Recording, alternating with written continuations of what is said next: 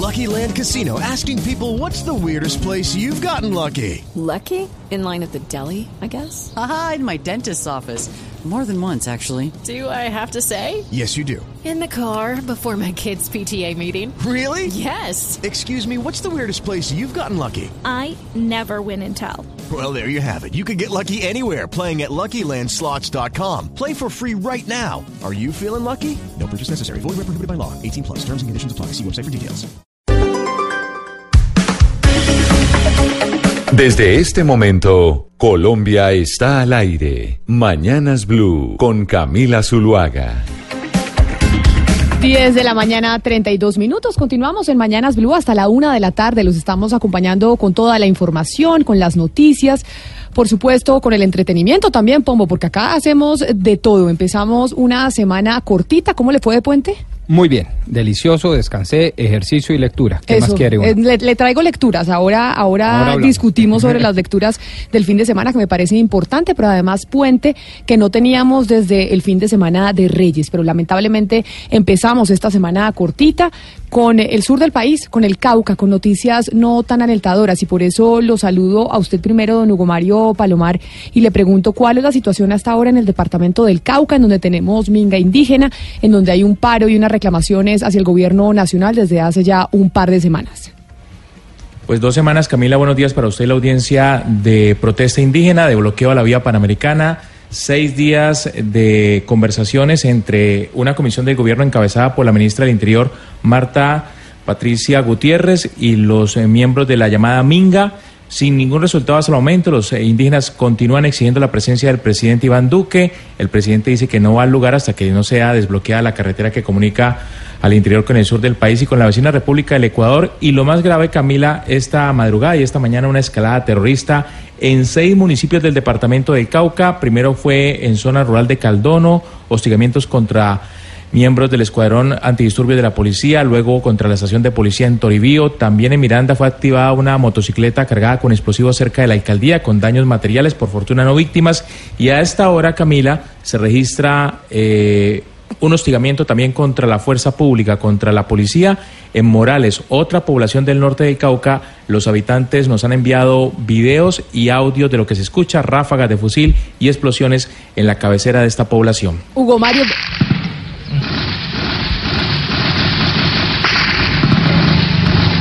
Qué horror.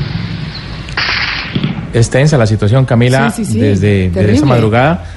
Eh, los indígenas dicen que es parte de una estrategia para sabotear la protesta indígena, pero por, por supuesto la fuerza pública dice que son grupos eh, al margen de la ley, disidencias y grupos eh, de narcotráfico y de guerrilla los que están eh, hostigando a la fuerza pública a propósito de esta minga. Hugo Mario, pero venga, hagamos claridad sobre la situación que se está viviendo en este momento en el sur del país. Hay minga indígena desde hace dos semanas. En este momento hay Sí. atentados contra la fuerza pública. Los indígenas lo que dicen es que ellos no están haciendo ese tipo de atentados, sino que son otros sectores que quieren sabotear y deslegitimar su protesta. ¿Es lo que le entiendo? Es lo que dicen los líderes de la Minga consultados esta mañana. Camila, le hemos preguntado, por ejemplo, a Giovanni Yules, que es uno de los voceros de, del CRI, la organización indígena que está al frente de la Minga, y dice que no están participando sus comunidades en ese tipo de, de ataques armados y con explosivos, sino que es una especie de sabotaje contra eh, la llamada Minga Claro, o la pero ¿quién que desde hace dos estaría- semanas se presenta Pero en ¿quién, es- quién estaría interesado en sabotear la minga indígena? Es la pregunta. Eh, Porque lo que dice la la, gran- la fuerza sí. pública, lo que dice es, oiga, acá están infiltrando las manifestaciones de los indígenas, están atentando contra la fuerza pública, los indígenas responden que acá hay una intención de sabotear sus manifestaciones, pero ¿quiénes serían los interesados en hacer, en hacer Es, es que eso es lo más complicado, Camila, porque es una región del país en donde hacen presencia todas las fuerzas al margen de la ley. Están las disidencias de las FARC, está el EPL, ahora llamado, llamado la banda Los Pelusos también, está el ELN, hay grupos de narcotraficantes, hay personas con intereses en sacar droga a través de, del, del Naya hacia el Pacífico, desde el norte del Cauca. Eh, en fin, son diversos los grupos armados en que en algunas ocasiones se disputan los territorios, pero en otras ocasiones también se asocian para delinquir. Es decir, que es muy complejo lo que está pasando allí y obviamente la comunidad, la más afectada, los tres departamentos más golpeados eh, económicamente son Valle, Cauca y Nariño, pérdidas cercanas a los 4 mil millones de pesos diarios, es lo que reportan los, los empresarios de esa región. Por supuesto, terrible, pero por eso la gran pregunta que hay que hacerle a los integrantes eh, de la CRIC que están organizando estas manifestaciones desde hace dos semanas porque hacen unas reclamaciones al gobierno nacional es, según ellos, quiénes están interesados en sabotear su protesta. ¿Quién estaría interesado en deslegitimar lo que ellos están diciendo, Eduardo? Yo creo que le tengo pistas sobre eso. A ver, dígame. Camila, porque resulta que también ha habido una escalada similar, pero en norte de Santander. Esta mañana reportábamos la desactivación de un vehículo, de un carro bomba, en la vía entre Cúcuta y Los Patios. Y en estos momentos también se está reportando lo que aparentemente es un camión bomba en la vía hacia Convención. Y resulta que lo que se dice en algunos panfletos y demás que han aparecido allí en el lugar es que se está conmemorando la muerte de Manuel Marulanda Vélez. Y, pero, pero no entiendo la relación. Pues que aparentemente a raíz de esa conmemoración es que las disidencias de las FARC han venido cometiendo diferentes hechos eh, terroristas y este tipo de actos en eh, diferentes puntos del país precisamente para, hacerte, para hacerse sentir, ¿no? Las disidencias. Claro, pero entonces, pero entonces frente a la pregunta que le hacíamos a Hugo Mario, ¿podría tener algún tipo de relación que disidentes de las FARC quisieran sabotear las manifestaciones y la minga indígena? Es, es la gran pregunta. A ver, yo, yo creo que sí. Y, ¿Por qué? ¿Por qué, Pombo? A ver, porque en río revuelto eh, ganancia de pescadores, dice el dicho popular, y creo que aplica perfectamente a lo que está sucediendo hoy en el sur del país. Y no se trata de, ni más faltaba, descalificar o estigmatizar la protesta social en general, y ni mucho menos la protesta por demás muy legítima a mi modo de ver de los indígenas en el sur. Pero lo que no podemos desconocer es que en medio de un conflicto tan violento como el que estamos viviendo, pues hay una cantidad de actores distintos y hoy en día con un agravante eh, seguramente muy entendido y muy estudiado por los eh, conflictólogos y es que no hay unidad de mando, es decir, no es fácilmente identificable quién y por qué razones y bajo qué intereses se mueven los problemas sociales y que generan violencia con armas de largo alcance, es decir, una violencia típica de la guerra de guerrillas. Entonces, eh, pues claro, ahí, ahí, ahí yo creo que ambas partes, y me refiero al Estado en cabeza del gobierno nacional y los líderes de la Minga deben ceder un poco. Los líderes de la Minga deben tratar de ser más flexibles y dejar eh, el mote de que si no es con el presidente de la pues, República, eh, no. Pero ellos no, y, los- no, y no, No, van a eso. ceder, Pombo, yo creo, o sea, interpretando por lo que hemos hablado con ellos, tuvimos hace una semana precisamente, estuvimos hablando con los líderes de Yo la mina indígena, Mm. y ellos dicen, o nos viene el presidente de la República, y no es el único al que se lo han solicitado, ha habido otros presidentes que han asistido también al sur del país, al Cauca, porque es que si no es con el presidente, es lo que ellos consideran, pues no nos cumplen, y si con presidente a bordo y todo nos siguen incumpliendo. Claro. Lo, lo cierto, lo cierto, Pombo, y este dato adicional han sido atribuidos por parte de las autoridades. Todos estos hechos que han venido ocurriendo en la mañana, es que acuérdese que volaron la vía panamericana en un tramo. No, pues La volaron, quedó intransitable.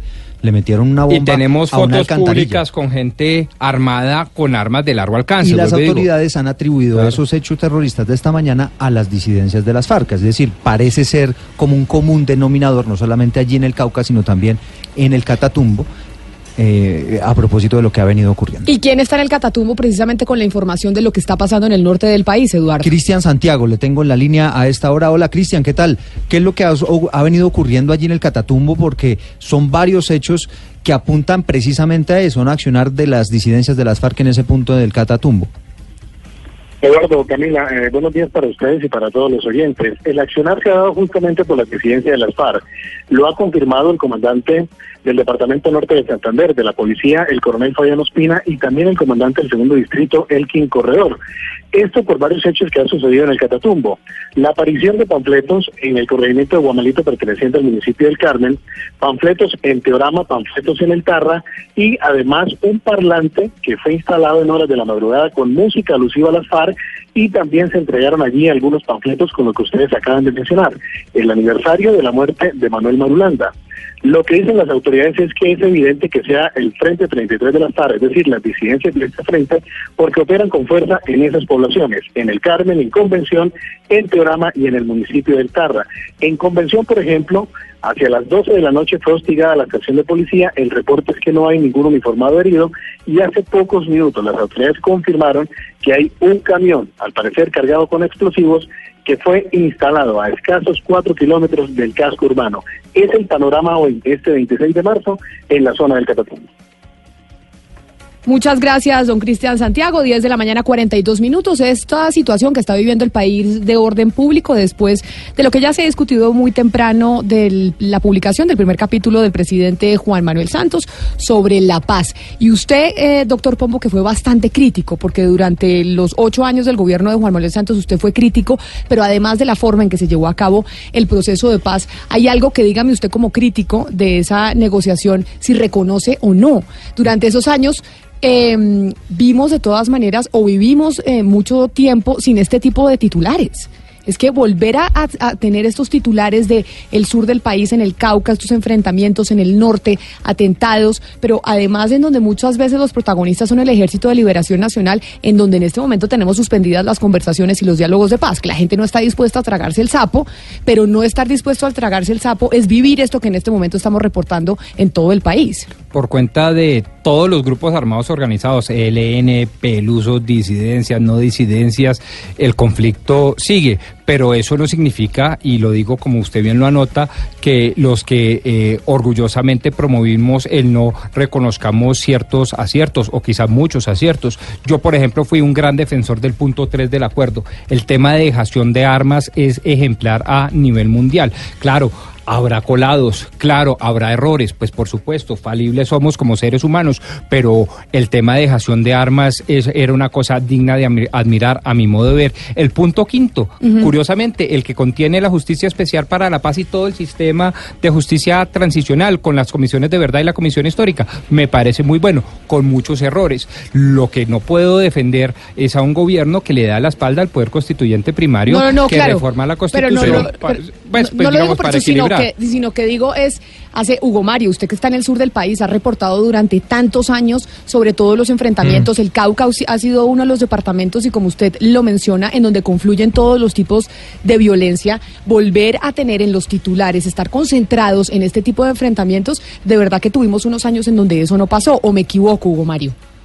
Sí, claro, mientras se desmovilizaban los eh, combatientes de las FARC y mientras se concentraban en, los, en las zonas veredales, digamos que hubo cierta calma, pero se, se, se, se está dando lo que, lo que muchos previeron, eh, Camila, y es que si no se erradicaban los cultivos ilegales, los cultivos ilícitos, si continuaba el negocio del narcotráfico siendo tan rentable en el país, pues obviamente otros grupos iban a ocupar esos territorios y es lo que está pasando hoy. Las FARC se desplazan, pero han llegado nuevos grupos Exacto. ahora a la confrontación y a enfrentar al Estado. Si no hay presencia estatal, que es lo que siempre se ha dicho, si no hay presencia del Estado en todos los territorios nacionales de donde se fueron las FARC, pues llegan otros a ocuparlos. y que cuesta Camila, muchísimo. Exacto. Además, Camila, hay otro tema ahí que, que puede tener como algo de, de sentido eh, cuando se habla de lo que está pasando en estos momentos frente a la guerra. Y es que Juan Manuel Santos, en, su gobierno, siempre negoció con los educadores, negociaba algo que para algunos y para los críticos era algo incumplible. Entonces, ¿qué pasó? Los educadores vuelven y salen a las calles porque no les cumplió. Después, los transportadores termina saliendo otra vez porque no les cumplió.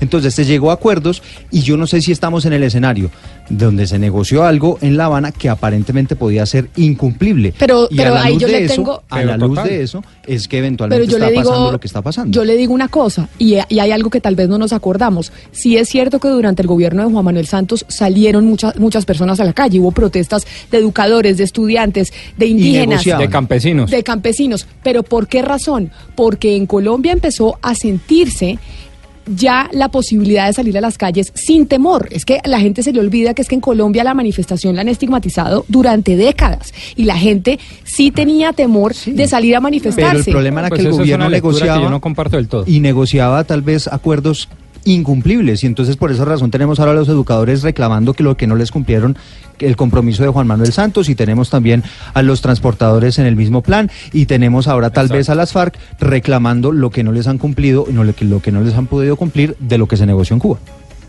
Yo creo que ahí también falta mucho eh, conocer las dinámicas del departamento del Cauca, porque si estamos hablando de la CRIC, es una organización civil y comunitaria, tal vez la más importante que tiene el país y con una capacidad de, movilización impresionante. Esto no es algo que surgió hace ocho días, desde el 71. La CRIC está en, una serie eh, de luchas importantes y creo que el país no ha entendido bien cuáles son las dinámicas del departamento del Cauca, porque es que si uno se mira Camila y oyentes lo que ha sido el departamento del Cauca es que devuelve hace, hace muchos años cuando Álvaro Gómez Hurtado eh, eh, dijo que había varias repúblicas, eh, empezó a hablar de varias repúblicas independientes, cuando habló de Marquetalia en el Tolima, habló también de Río Chiquito en el norte del Cauca. Es decir, ahí ha habido algo muy importante en el Cauca que el país no quiere mirar o no, o mira y no sabe entender bien.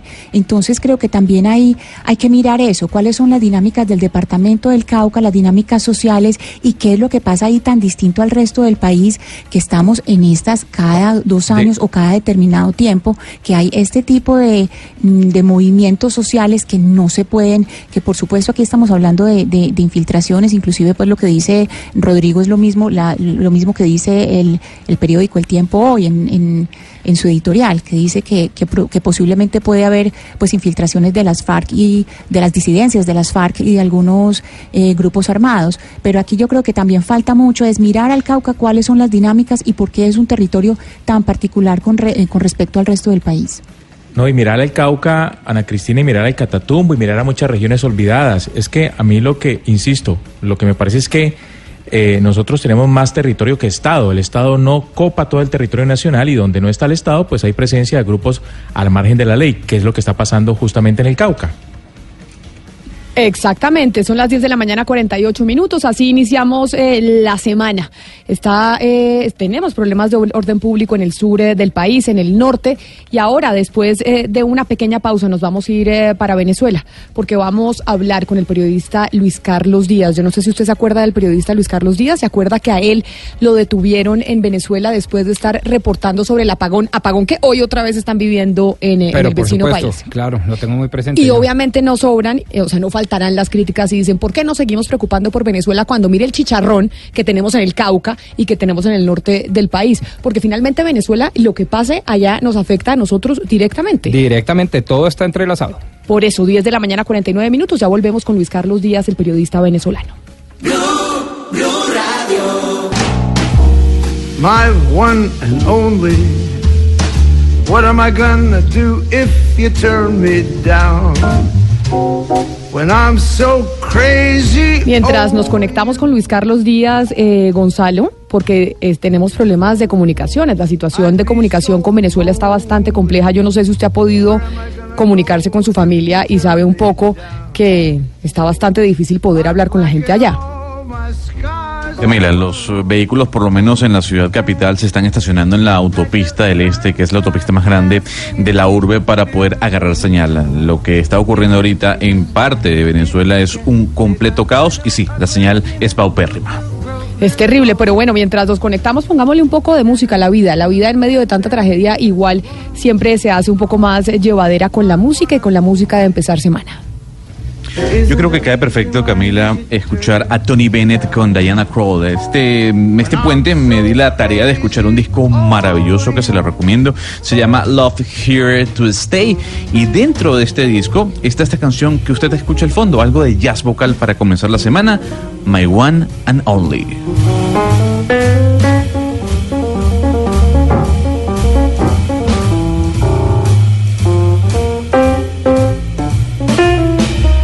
Sobre lecturas del fin de semana, señor Pombo, que dijimos que íbamos a tener, eh, íbamos a comentar lo que habíamos leído el fin de semana, ¿no? Siempre cuando uno tiene, tiene tiempo libre es bueno ponerse a leer. Tengo en, eh, en mis manos la última edición de la revista Foreign Affairs. que eh, sale cada mes, Uf, buenísima. Espectacular. Y esta edición se la dedican al nuevo nacionalismo.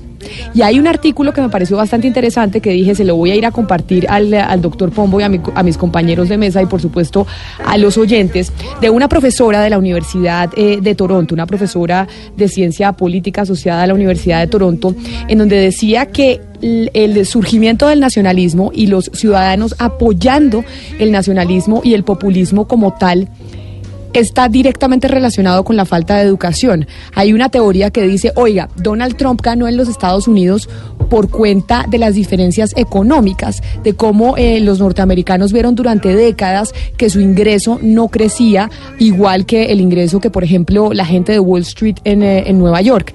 Y ella lo que dice a través eh, de su teoría es que no, que la relación directa entre el incremento del nacionalismo en el mundo y del populismo está con la falta de educación.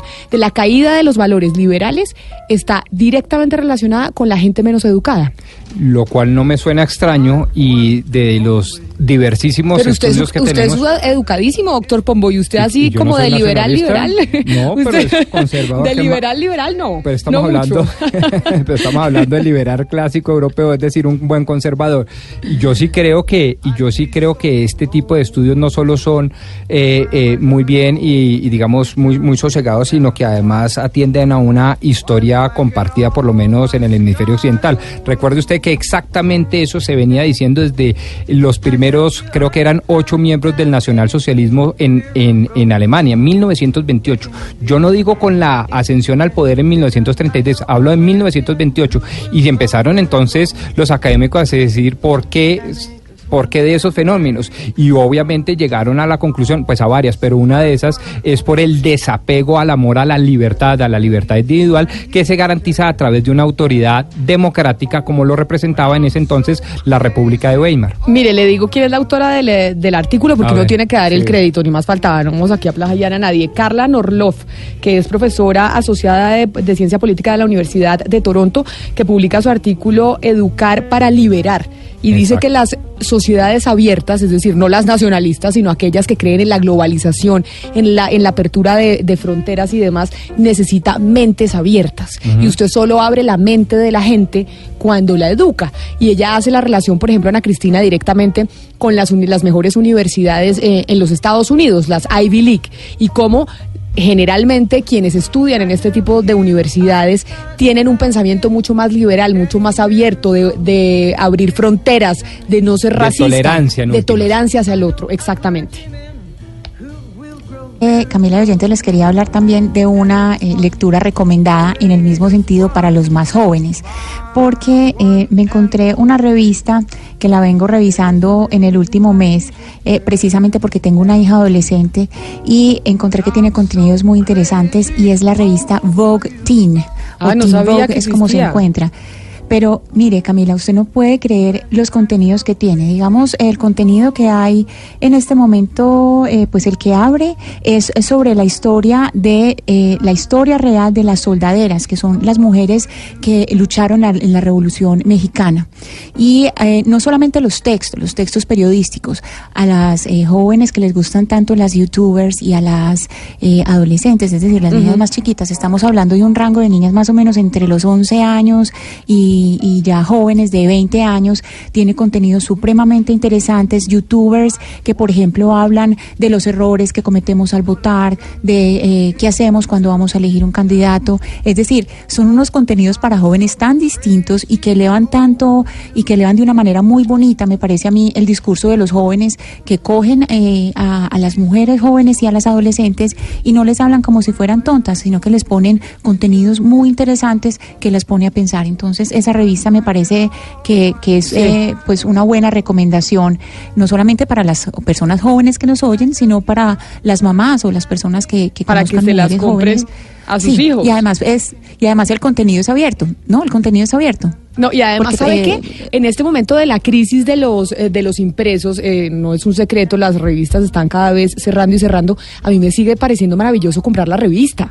Yo sigo comprando la Sí, revista y me encanta tocar el papel. Olerlos, leerlo. moverlos, volver, ir, sí, claro. Sí, ¿no será que uno le puede inculcar a esas nuevas generaciones que, oiga, que tocar y tener la revista en su mano siempre es maravilloso? Yo no sé, yo creo que eso es medio causa perdida, pero Ana Cristina sabrá más. Pero No sé. Ana Cristina, usted que leyó, leyeron todos, me imagino, la columna del eh, ex vicepresidente Germán Vargas, ¿no? Dándole un raquetazo al Ministerio de las Comunicaciones, diciendo que hay un proyecto que favorece a los privados y no realmente a los colombianos como tal.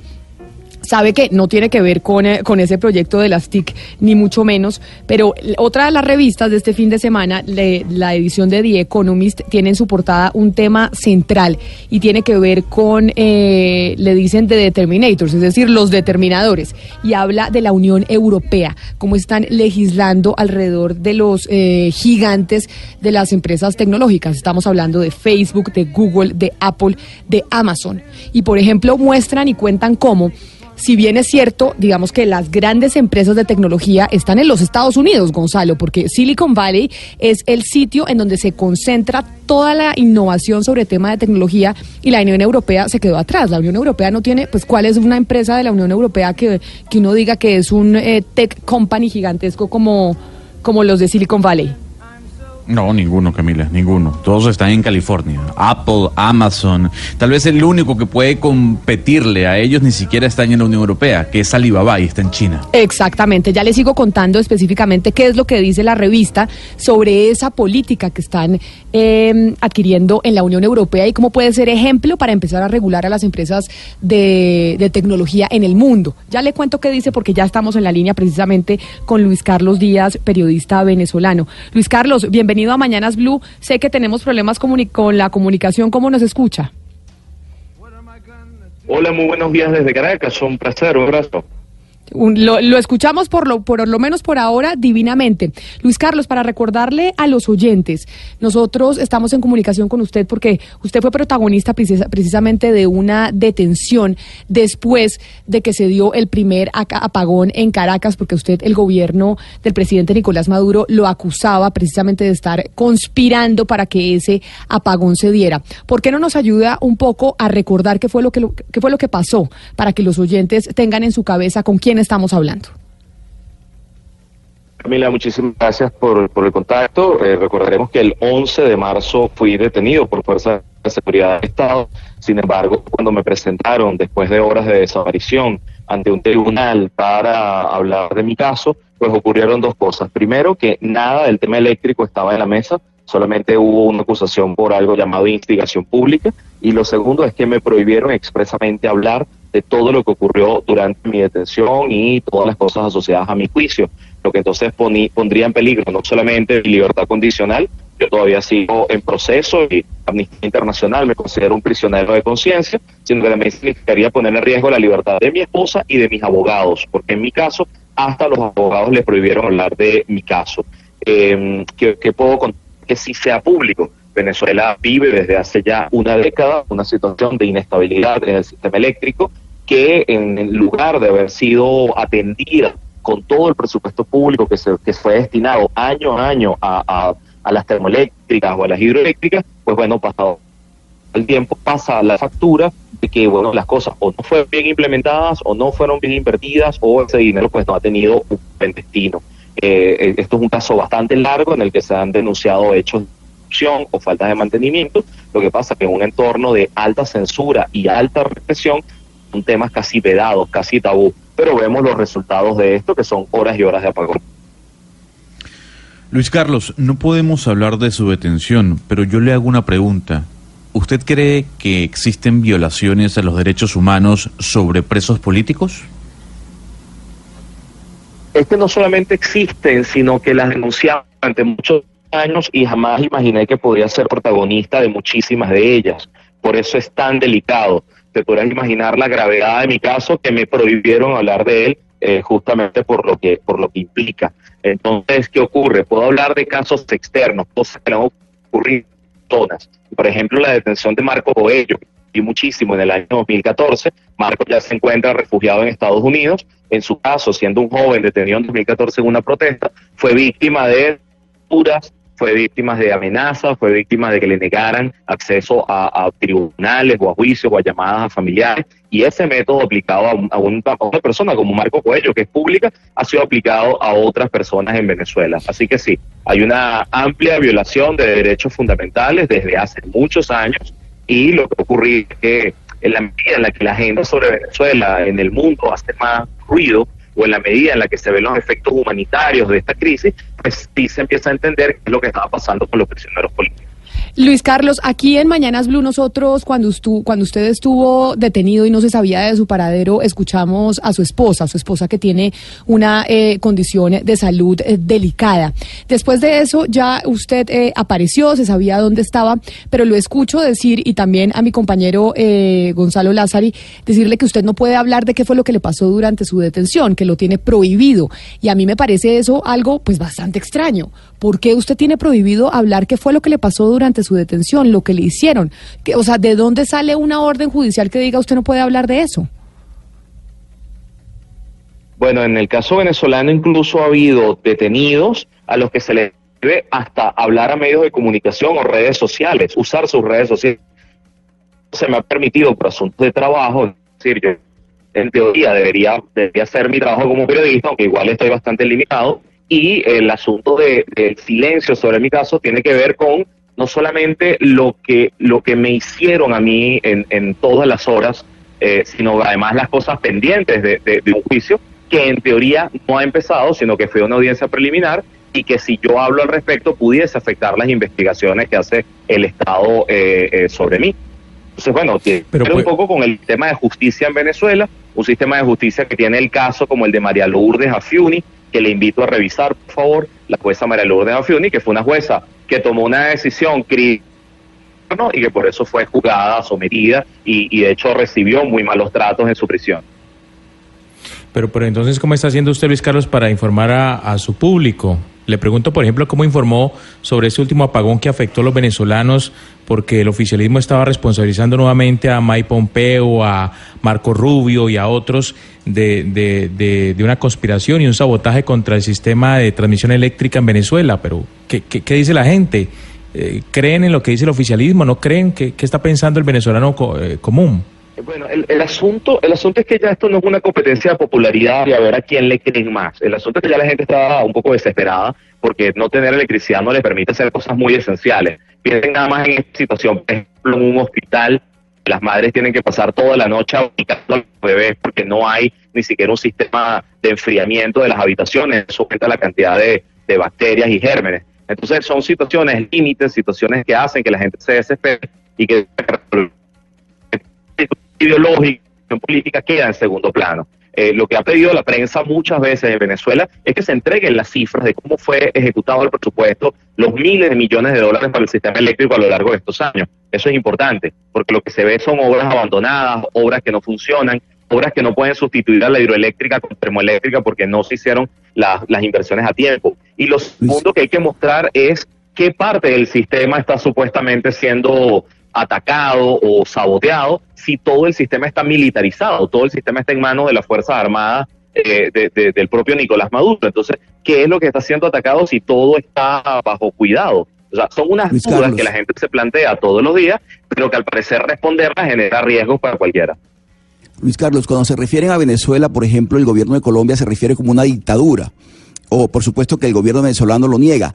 Cuando si, si uno se le pregunta, se le, le pregunta a ustedes o le pregunta, le pregunto yo a usted directamente, para definir el sistema que impera en Venezuela en este momento, ¿es una dictadura?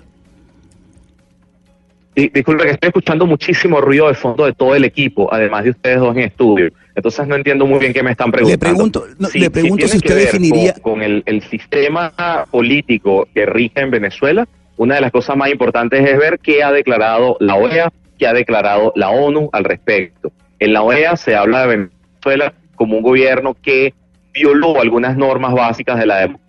Una de ellas, por ejemplo, fue poder acceder a elecciones limpias y libres el año pasado, cuando se hicieron las elecciones presidenciales, y el desconocimiento por las autoridades venezolanas de parte de autoridades de otros países, incluido el gobierno colombiano. Yo creo que eso nos puede dar un mapa de cómo definir qué es lo que ocurre en Venezuela. Pero usar palabras tan fuertes como que el gobierno levante alertas y se lleve a la gente detenida por usarlo sería un riesgo para cualquiera aquí adentro.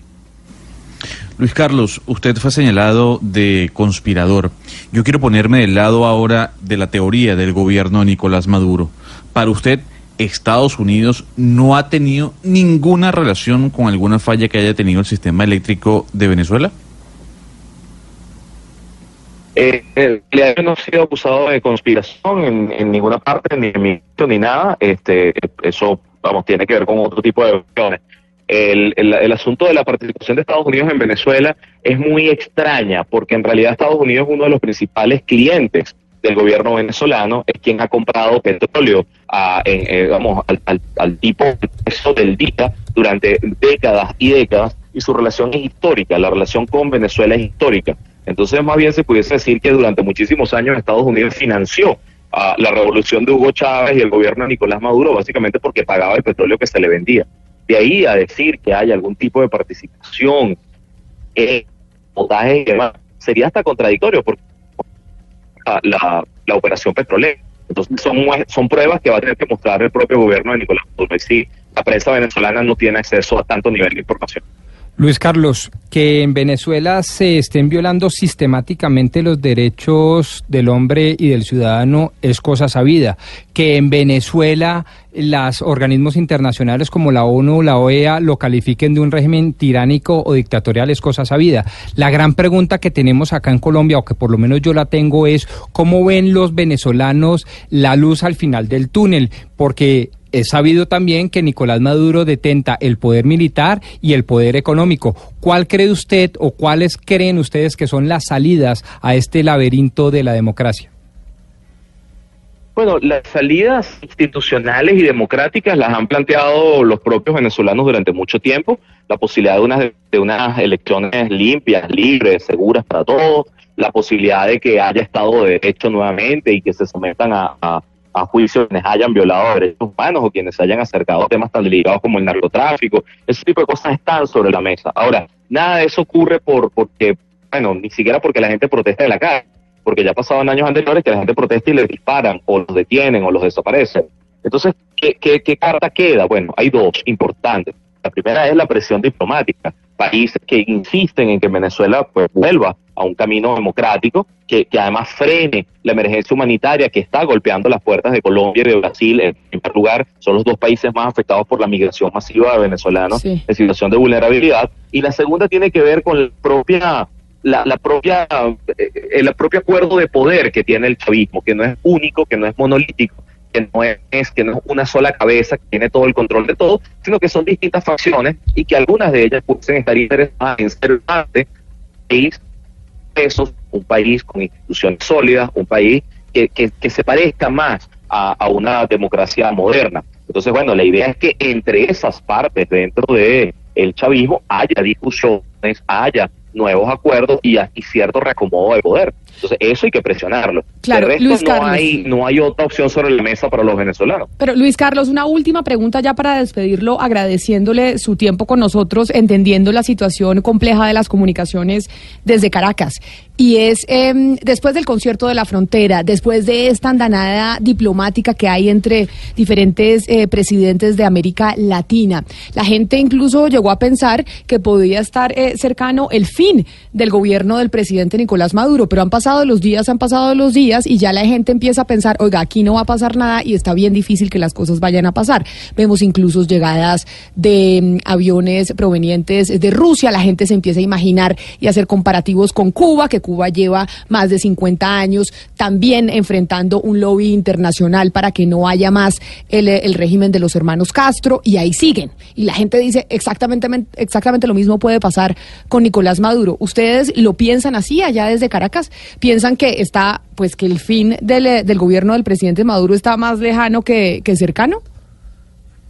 es que el, el, el, cese del, del gobierno de Maduro va a depender de él mismo, de su decisión, y eso depende de su estabilidad económica y política, ambas en crisis, ambas verdad con problemas cotidianos. Luego viene la decisión personal de los ciudadanos, cada quien ve en su propio horizonte, que es su bolsillo, dice yo no aguanto más esta situación y cruza la frontera.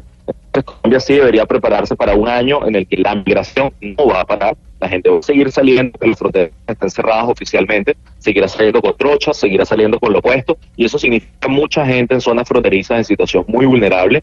Yo creo que una salida que pudiese ser muy interesante es ver cómo las izquierdas del continente también generan un discurso crítico alrededor de Nicolás Maduro, porque ser cómplice también de una situación como esta, solamente por salvaguardar la franquicia la izquierda o del socialismo eh, en desmedro de la libertad de los venezolanos es terrible. Entonces yo creo que sería muy interesante ver cómo en países como Colombia, Brasil, Ecuador, muchos de la región, son las izquierdas las que llaman a capítulo al gobierno de Nicolás Maduro porque hay cosas que tiene que resolver. La hiperinflación, por ejemplo, hace mucho más daño que otras decisiones políticas, porque la hiperinflación está liquidando a la gente. Entonces, con un montón de cosas así, yo creo que la, la, la crisis para Maduro se ve muy complicada y su margen de maniobra en los próximos meses se ve muy difícil. Luis Carlos eh, Díaz, periodista venezolano, muchas gracias por habernos eh, atendido. Seguiremos al tanto de su caso y de cuando pueda hablar específicamente de, fue, de qué fue lo que le sucedió cuando lo detuvieron. Feliz mañana para usted allá en Caracas. Muchísimas gracias. Es eh, gravísimo lo que nos dice eh, Luis Carlos, ¿no? Es preparémonos en Colombia para un año de mayor migración eh, venezolana. No contentos con el más de millón de personas que han entrado a Colombia y que incluso utilizan Colombia como eh, territorio de paso para irse a otras naciones del continente pues habrá mayor migración porque la situación económica en Venezuela va a ser mucho más compleja, pero también mucho más compleja que no se nos olvide pues por las medidas y las sanciones económicas que está aplicando Estados Unidos, que sabía Estados Unidos que apretando al régimen de Nicolás Maduro económicamente, una de las cosas y de las consecuencias era que la población se iba a ver mucho más afectada. Y eso siempre está en, eh, en, en la sumatoria y en los análisis que tienen que hacer los gobiernos cuando hacen este tipo de sanciones económicas, que usted sanciona, usted aprieta pero inmediatamente la población es, es la afectada. Pero es la que presiona, como no hay peor cuña que la del mismo palo, para que el régimen actual salga. Porque Que- de pero otra esa, manera, pero esa, esa es la gran pregunta. ¿A qué tanto puede Pero presionar estoy para diciendo que el lo que dijo nuestro entrevistado. Una de las luces, una de las varias luces al final del túnel es precisamente la crisis económica y la hiperinflación con el todo lo que bloqueo hemos cubano no funcionó, el bloqueo de Estados Unidos a Cuba no funcionó. O sea que el bloqueo como tal, pues no es una fórmula mágica que lleva a la población a levantarse pues contra, no- contra este tipo de regímenes. Y no solo Oscar en Cuba, es que lo vemos, por ejemplo, en Siria. O sea, también cuando empezaron a hacer eh, medidas de este tipo en Siria, también empezó a sufrir la población directamente. Es decir, Claro. esa es la gran pregunta. Muchas veces las sanciones económicas terminan es afectando a la población y no realmente generando un cambio de régimen. Y eso lo saben los Estados Unidos y ha habido diferentes ejemplos que así lo, que así lo mencionan. Entonces, por eso, Oscar, es, se tienen las sanciones económicas, se le da argumento al gobierno de Nicolás Maduro para decir, aquí son los norteamericanos los que están conspirando en contra de nosotros, Argumento que ya traía de vieja Ah, claro, claro, claro, pero O sea, le no, sigue pero- dando- pero ahora tiene- ahora tiene ahora mayor tiene el argumento. pretexto. Sí, ahora pero, tiene el pero eso lo viene usando desde el pretexto. 98 con, con Hugo Chávez. Claro, pero fíjese, O sea, por ejemplo, que una de las cosas que hizo Barack Obama con Cuba fue decir, vamos a dejar las sanciones para quitarles el pretexto, para decir aquí ya no hay pretexto, ustedes a ver. y a siguieron y, sigui- y siguieron con el pretexto y sin las No, sanciones, sin la presión. Claro, no, los discursos contra Obama también fueron durísimos. Seguramente pero no tan duro como no contra des- otros, pero no después- durísimos. pero no después de es que que es sistemático, es que el discurso de ellos es sistemático, No, no, es no, memorístico, es un libreto hecho a imagen y de semejanza de Lenin. al- Ellos tienen que sacar un pero- discurso antisistema, anti-yanqui, antiimperialista. pero hay que atenerse y someterse a los datos. Sí, Después de la visita de Barack Obama a la isla, ese discurso cambió. Y cambió de manera significativa. Volvió a cambiar cuando llegó Trump al poder. Pero decir que el mismo Esta- ¿Estamos hablando de Cuba o de Estamos Venezuela? hablando de Cuba. Estamos hablando de Cuba. Ah, no, en Cuba se ha Ah, cambiado. por de hecho, se reabrió. Sí, sí, por sí, eso sí. le digo, entonces, ah, la claro, decisión pero que es que eso ya, eh, pero es que ellos están esperando el momento de Pero- liberalizarse. pero- pero por que eso están en otro estadio Cuba Pero- y Venezuela. pero no, no, no, no, Venezuela no. está entrando al infierno, Cuba está saliendo Pero del es que le infierno. estoy haciendo, escucha- permítame Oscar, le estoy haciendo la comparación con Cuba porque es exactamente lo mismo que está pasando acá en Venezuela. Y es las sanciones económicas cuando las levanta Estados Unidos, cuando Barack Obama dice les vamos a quitar a los cubanos el argumento de que digan que están muriéndose de hambre por cuenta de las sanciones económicas de los Estados Unidos, esa es la razón principal, entre otras, que toma eh, de Barack Obama para decir vamos a restablecer las, las relaciones con Cuba. No, Una vez se toma de esa decisión, sanciones económicas que no funcionaron porque el régimen de los Castro ahí siguió. pero por Rusia, es que son contextos, no, pero momentos después de y la, contextos pero después de la totalmente caída del muro de Berlín, Rusia no pudo Ahí se ayudar- estaba cayendo, ahí se estaba cayendo. Lo que defendió a Cuba, ¿sabe qué fue? Venezuela.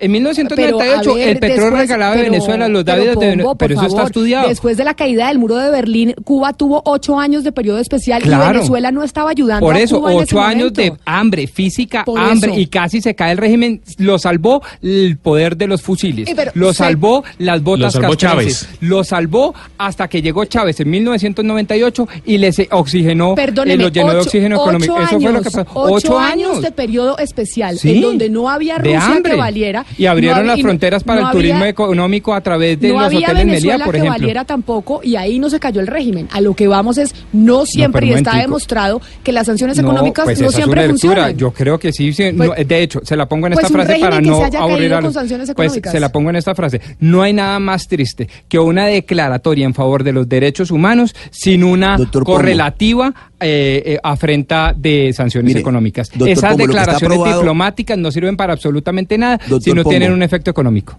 Lo que está aprobado es que esas sanciones económicas, esos bloqueos, al primero que afectan es al pueblo. Exacto. A la, a la, a la inmensa mayoría de la población. no lo pero eso no lo puesto Pero en mire, además le sirve de pretexto a estos, a estos, eh, llamémoslos dictadores, para quedarse en el poder porque se perpetúan con un, con un discurso viejísimo. ¿Qué tal los hermanos Rodríguez, hablando ayer la, la- la vicepresidenta Rodríguez del imperialismo yanqui a estas alturas de la vida? Les vuelve a dar pretextos a estos regímenes para que se perpetúen en el poder. Y el que más sufre el padecimiento de un bloqueo, sin duda, sin duda, es el pueblo, es la población. Entonces no hagamos nada. o- No, pues es que está, no, no pues hay que, hay que mirar qué hacer porque está demostrado que las sanciones económicas no han funcionado. Apoyo Dígame un caso. sentimental y ético. Diga un caso donde hayan funcionado las sanciones económicas. Uno, tráigame uno a la mesa. No hay. Bueno, no, Dígame uno. Pero espere un momentico. ¿Y las sanciones que se le metieron a la Alemania no sé qué?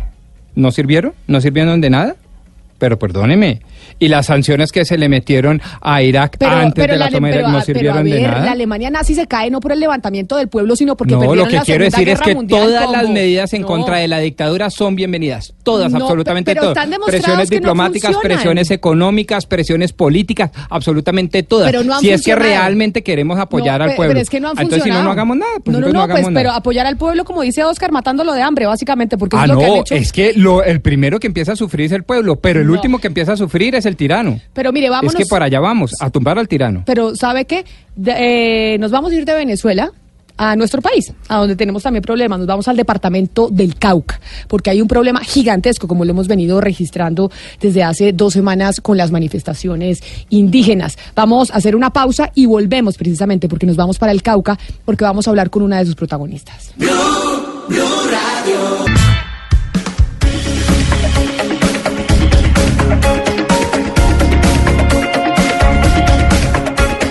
11 de la mañana, 21 minutos. Como les decíamos, nos vamos para el departamento del Cauca. Estamos en comunicación con una líder indígena que está, que tenemos plenamente identificada aquí en la mesa de trabajo de Mañanas Blue.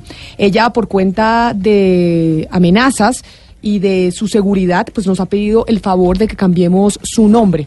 La vamos a llamar Rosa en esta entrevista. La llamamos precisamente para que nos hable de una división en este momento que existe incluso dentro de los indígenas del Cauca con, la con las manifestaciones. Porque según lo que nos comenta doña Rosa fuera de micrófonos y es lo que queremos hablar con ella, no todos los indígenas en el sur eh, del país están de acuerdo con la minga y por esa razón ella nos pide que cambiemos su nombre porque ha sido pues víctima de amenazas por ostentar esta posición. Doña Rosa, bienvenida a Mañanas Blue, muchas gracias por estar con nosotros. Sí, buenos días. Buenos días, bienvenida, doña Rosa. Y la, y la primera pregunta que le voy a hacer es esa. Nosotros vamos a cambiar su nombre, pero explíquele a los oyentes por qué razón, cuáles son los problemas de seguridad que ha tenido usted en estas semanas. Bueno, eh, yo he tenido una situación bien delicada eh, por estar haciendo este proceso acá en el municipio del Cauca. Este, pues tuvimos, yo tuve un atentado eh, con mi esposo y eh, pues también amenazas. Entonces, por esa razón, no, no, no quiero dar mi nombre. ¿Y las amenazas se deben a qué? Es decir, ¿por qué razón la han venido amenazando a usted en el sur eh, del país? Bueno, las amenazas son pues por el, por todo lo que estamos haciendo. Nosotros siempre hemos dicho que no estamos de acuerdo con estas situaciones de días de hecho, porque causan mucho daño a, pues, a nuestro departamento en primer lugar y en segundo lugar al, al, a- al país. Doña Rosa. Sí, sí, señorita. Y entonces, es que, es que pensé que habíamos eh, perdido la comunicación. Pero entonces, en este momento que usted recibe las amenazas, que no puede decirnos al aire, nosotros la tenemos perfectamente identificada su nombre, y es, ¿qué es lo que usted está liderando entre los indígenas eh, del Cauca? Es decir, tenemos entendido que hay una diferencia de posiciones frente a las, a las manifestaciones y a la minga. Claro que sí. Eh, nosotros estamos liderando, eh, ¿qué, ¿qué decimos nosotros? Nosotros somos comunidades indígenas que decimos que en vez de estar en esta situación, hagamos, contribuyamos a, a, a que nuestro país salga adelante. Nosotros no estamos de acuerdo con las situaciones que se están presentando como eh, invasiones a predios privados, los bloqueos, toda esta situación que causa ah, pues que las otras comunidades que no son indígenas y aún las mismas nuestras pues sufran todas estas situaciones que se vienen presentando a raíz de este bloqueo que se está dando. ¿Y cuántas, y, y de las comunidades indígenas existentes en el sur del país, usted, doña Rosa, representa a cuáles? Es decir, estamos hablando de que usted representa a un grupo de cuantos indígenas que no estaría de acuerdo con las manifestaciones y las mingas que estamos viendo desde hace dos semanas. Eh, bueno, eh, nosotros así contados somos por lo menos unos, unas 23 a 25 mil indígenas. Y estos 23 y 25 mil indígenas que no están de acuerdo con, eh, con el paro, ¿es lo que usted nos está diciendo? No, no. No, porque usted imagina si todos hubiéramos estado de acuerdo y a- haber salido toda esa gente a la Panamericana. Pero y entonces los que no están de acuerdo, ¿cuáles son eh, las acciones que están tomando? ¿Con quiénes están hablando o cómo hacen para sentarse a discutir con quienes sí están saliendo a las calles en la vía, en la vía panamericana?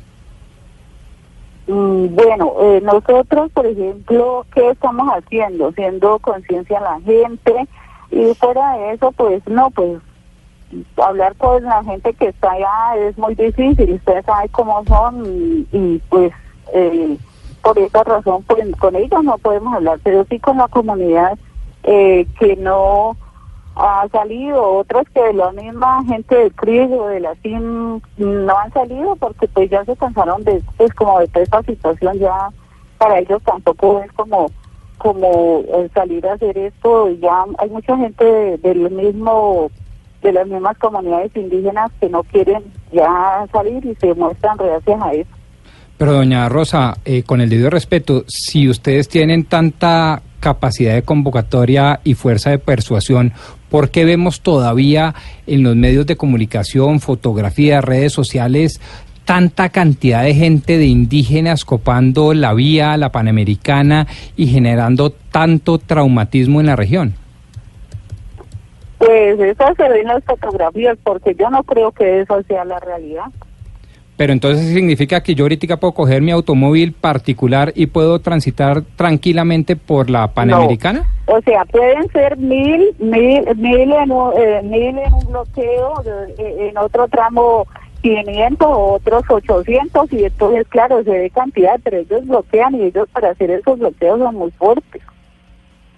Doña Rosa, estas personas que usted... utilizan de todo, la naturaleza, destruyen, están haciendo cualquier cantidad de, de daños en la vía, pues eh, con eso obstaculizan y así sean poquitos, pero pues si, si lo hacen, no dejan paso, si son tan agresivos con la gente, pues ¿cómo? Doña Rosa, usted nos nos está hablando de una, una cantidad de personas muy considerable que no está de acuerdo eh, con las movilizaciones. ¿Estas personas de qué etnias son y exactamente en qué lugares, eh, en qué lugares de la geografía eh, están ellos?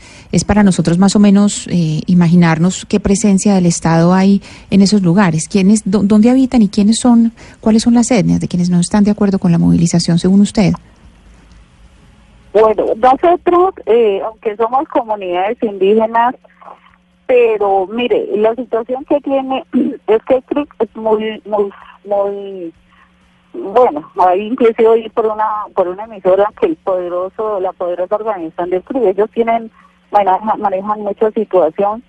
Eh, ustedes miraron también que no solamente son ellos los que están, sino que hay otros actores eh, que están apoyando esto.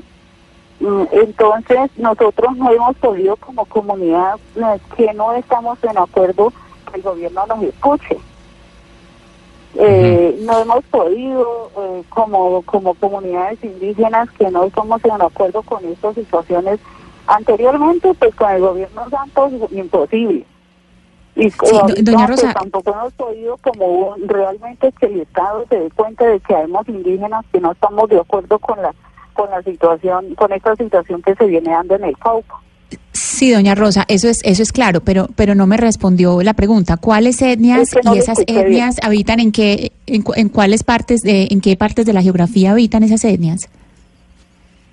Ah, la- eh, no, nosotros somos NASA también, o sea, las, las comunidades que están los coconucos, los NASA, eh, que estamos en, en este en, en esta organización, o sea, como organizándonos para decir aquí estamos unos cuantos que no estamos de acuerdo con estas situaciones que se han venido dando.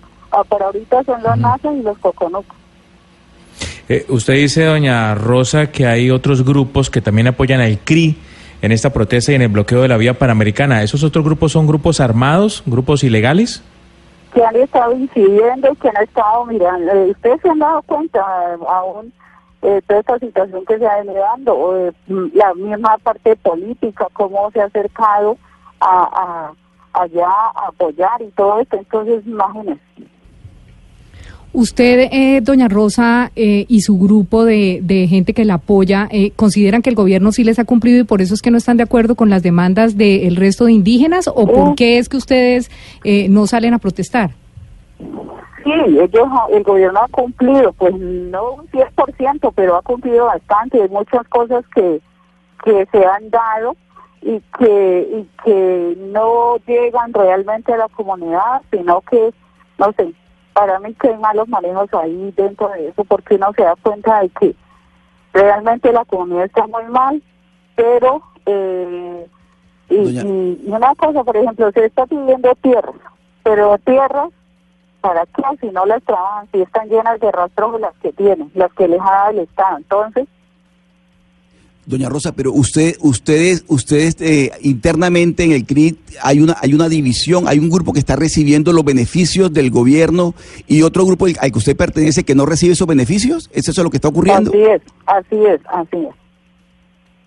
Doña Rosa, ¿quién audita a la CRIC? Es decir, ellos reciben unos dineros del gobierno nacional y ¿quiénes los auditan?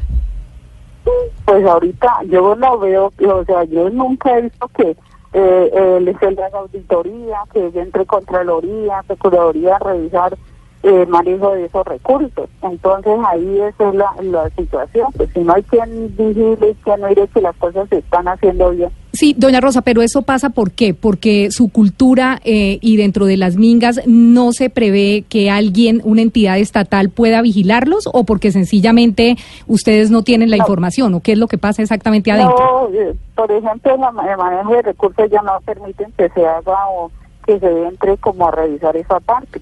Ellos son autónomos, de acuerdo a su autonomía, pues no, no.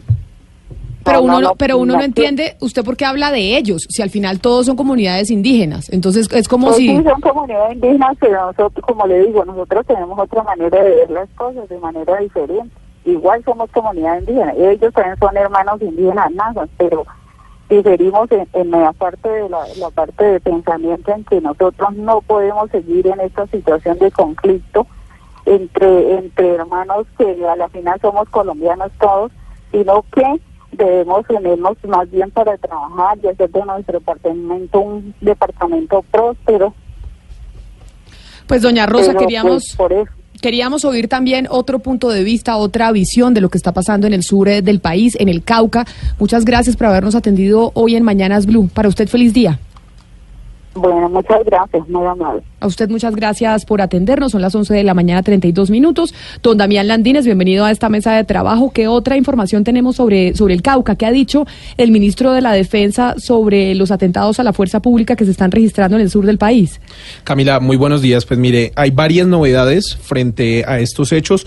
Eh, una de las situaciones que ya habíamos comentado en Blue Radio, pero que el ministro de Defensa lo confirmó, es que eh, la explosión eh, que provocó la voladura de la vía panamericana sobre el sector de Santander de Quilichao fue a través de un explosivo eh, que había que habrían instalado al interior de una de las alcantarillas y esto provocó pues la grave afectación que por el momento está inservible esta vía panamericana. Ya llamaron al Invías y pues espera que en las próximas horas con ayuda de ingeniería militar puedan reabrir eh, lo que es esta importante vía en el país. Pero, todavía, Damián, no se sabe quién puso ese artefacto ahí, o ya se sabe específicamente. Sí, el ministro ya da algunas hipótesis y es bastante grave porque ya hemos conocido de que hay unas infiltraciones dentro de esta minga indígena, de que las disidencias de las FARC eh, al parecer están metidas en esta minga indígena, en esta protesta, pero hoy el ministro además confirma que los pelusos, una estructura criminal que delinque allí en ese departamento, también eh, estaría metida eh, e infiltrada en esta protesta indígena. Así fue como lo confirmó el ministro de Defensa, Guillermo Botero. Y verdaderamente eso es lo que está sucediendo en el Cauca. Todo está relacionado.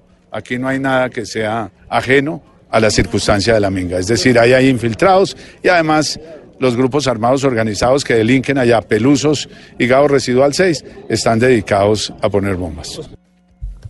Ahí eso es lo que está diciendo el ministro. La pregunta, Hugo Mario, es qué dicen los indígenas, qué dicen los que están liderando eh, la minga, ¿Quiénes, qué dicen los que están liderando estas manifestaciones, porque lo que menciona, digamos, la autoridad, en este caso el ministro de la Defensa, es que aquí sí hay infiltración de disidencias de las FARC y de los pelusos. ¿Cuál ha sido la respuesta de los indígenas en el departamento del Cauca frente a esto que ha dicho el ministro? ¿Ya tenemos eh, respuesta o todavía no? Niegan, Camila, están ingresando ahora los líderes de la Minga a una reunión con la Comisión del Gobierno en cabeza de Nancy Patricia Gutiérrez en Santander de Quilichao, Cauca. Iba a ser la reunión, sexto día consecutivo de conversaciones. Los líderes indígenas dicen que nada tienen que ver con los hostigamientos contra la fuerza pública ni, contra, ni con los ataques terroristas, incluido este en plena vía panamericana que intentó destruir la carretera. No la destruyó completamente, pero sí dañó parte de la calzada. Es el reporte que nos entregan desde el norte del departamento del Cauca la situación. ¿Algo más, Damián, sobre lo que haya dicho el ministro? Sí, quería agregarles algo más sobre lo que sucedió en Dagua. No sé si recuerdan ustedes en un resguardo indígena. Supuestamente primero se hablaba de un accidente en una mina de oro, después ya se habló de una manipulación de artefactos. Hoy el ministro ya eh, pues confirma que lo que pretendían hacer con ese explosivo pues que causó una tragedia en donde murieron siete personas y otro tanto resultaron heridas, el objetivo era atacar a la fuerza pública en un sector conocido como la Delfina. Esto quedó ubicado en el Valle del Cauca y allí tenían puesto un retén militar y de la policía para poder habilitar el paso. Entonces allí pues ya queda totalmente descartado el tema del accidente en la mina de oro y pues sí queda en evidencia de que los indígenas aparentemente pues estaban utilizando y estaban manipulando de manera indebida estos artefactos explosivos, Camila. Tenemos que hablar con los indígenas, con los líderes eh, de la CRIC, precisamente escuchar también sus opiniones y lo que ellos tienen que decir sobre estas manifestaciones del ministro de Defensa. Muchísimas gracias, Damián y bienvenido siempre, ¿o yo? Bueno, Camila, muchísimas gracias. Siempre agradable estar aquí con ustedes. Esta es su casa, mijo. Ojalá tenga noticias más chéveres la próxima vez, pero esta es su casa. Me encantaría. gracias por la invitación. Le toca orden público, 11 de la mañana, 36 minutos. Vamos a hacer una pausa y vamos a hablar de fútbol. Pero no solo de la selección colombiana, que sé que no se vio el partido, doctor Pombo, porque ya don Tito Puchetti nos hizo el resumen perfecto de lo que fue ese partido más temprano eh, con nuestros compañeros eh, de Mañanas Blue, sino que le voy a hablar del mejor jugador del mundo. ¿Y quién es el mejor jugador del mundo? Para usted, Cristiano Ronaldo. Para mí, Cristiano Ronaldo, sí, sin duda. Pero no solo para mí. Nos lo dice un experto, nos lo dice ¿Ah, alguien que hizo un estudio que nos trae don Gonzalo Lázari, que ratifica... Que curiosamente está de acuerdo con usted. que curiosamente está de acuerdo conmigo, 11 de la mañana, 36 minutos.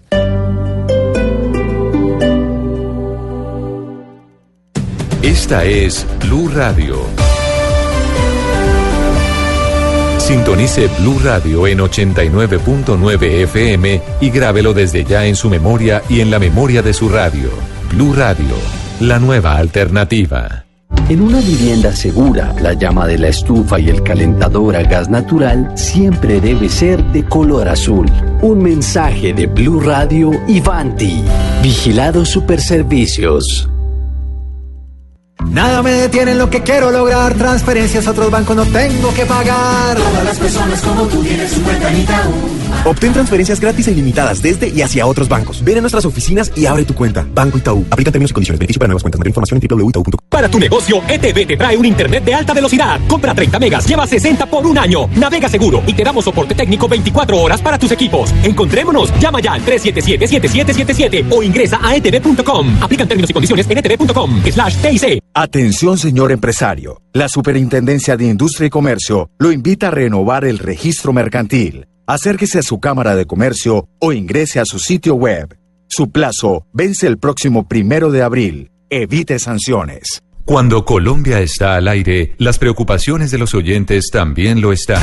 Si tienes denuncias desde cualquier parte de Colombia, escríbenos a colombiaestalaire@bluradio.com. Cada caso tiene su espacio en Mañanas Blue cuando Colombia está al aire. Blue Radio, la nueva alternativa. Mucha atención, a 15.000 pies de altura vemos una gran multitud dirigiéndose al BMW Experience Tour. Seguiremos informando. El BMW Experience Tour llega a Chía del 27 al 31 de marzo. Estrena un BMW desde 89 millones 900 mil pesos y descubra un mundo de conectividad y tecnología. Centro Comercial Bazar, kilómetro 2 vía Chía Cajicá, costado occidental. Aplica condiciones y restricciones. www.bmw.com.co Quitarse los zapatos al llegar a la casa. Apagar el despertador sabiendo que es domingo. Que tu perro te salude. La felicidad se encuentra en las cosas pequeñas y también en las grandes. Por eso Bogotá contará con siete grandes centros felicidad para que millones de personas disfruten de la recreación, el deporte y la cultura en Suba, Tunjuelito, San Cristóbal, Santa Fe, Kennedy y Chapinero. Bogotá sin carreta. Alcaldía de Bogotá.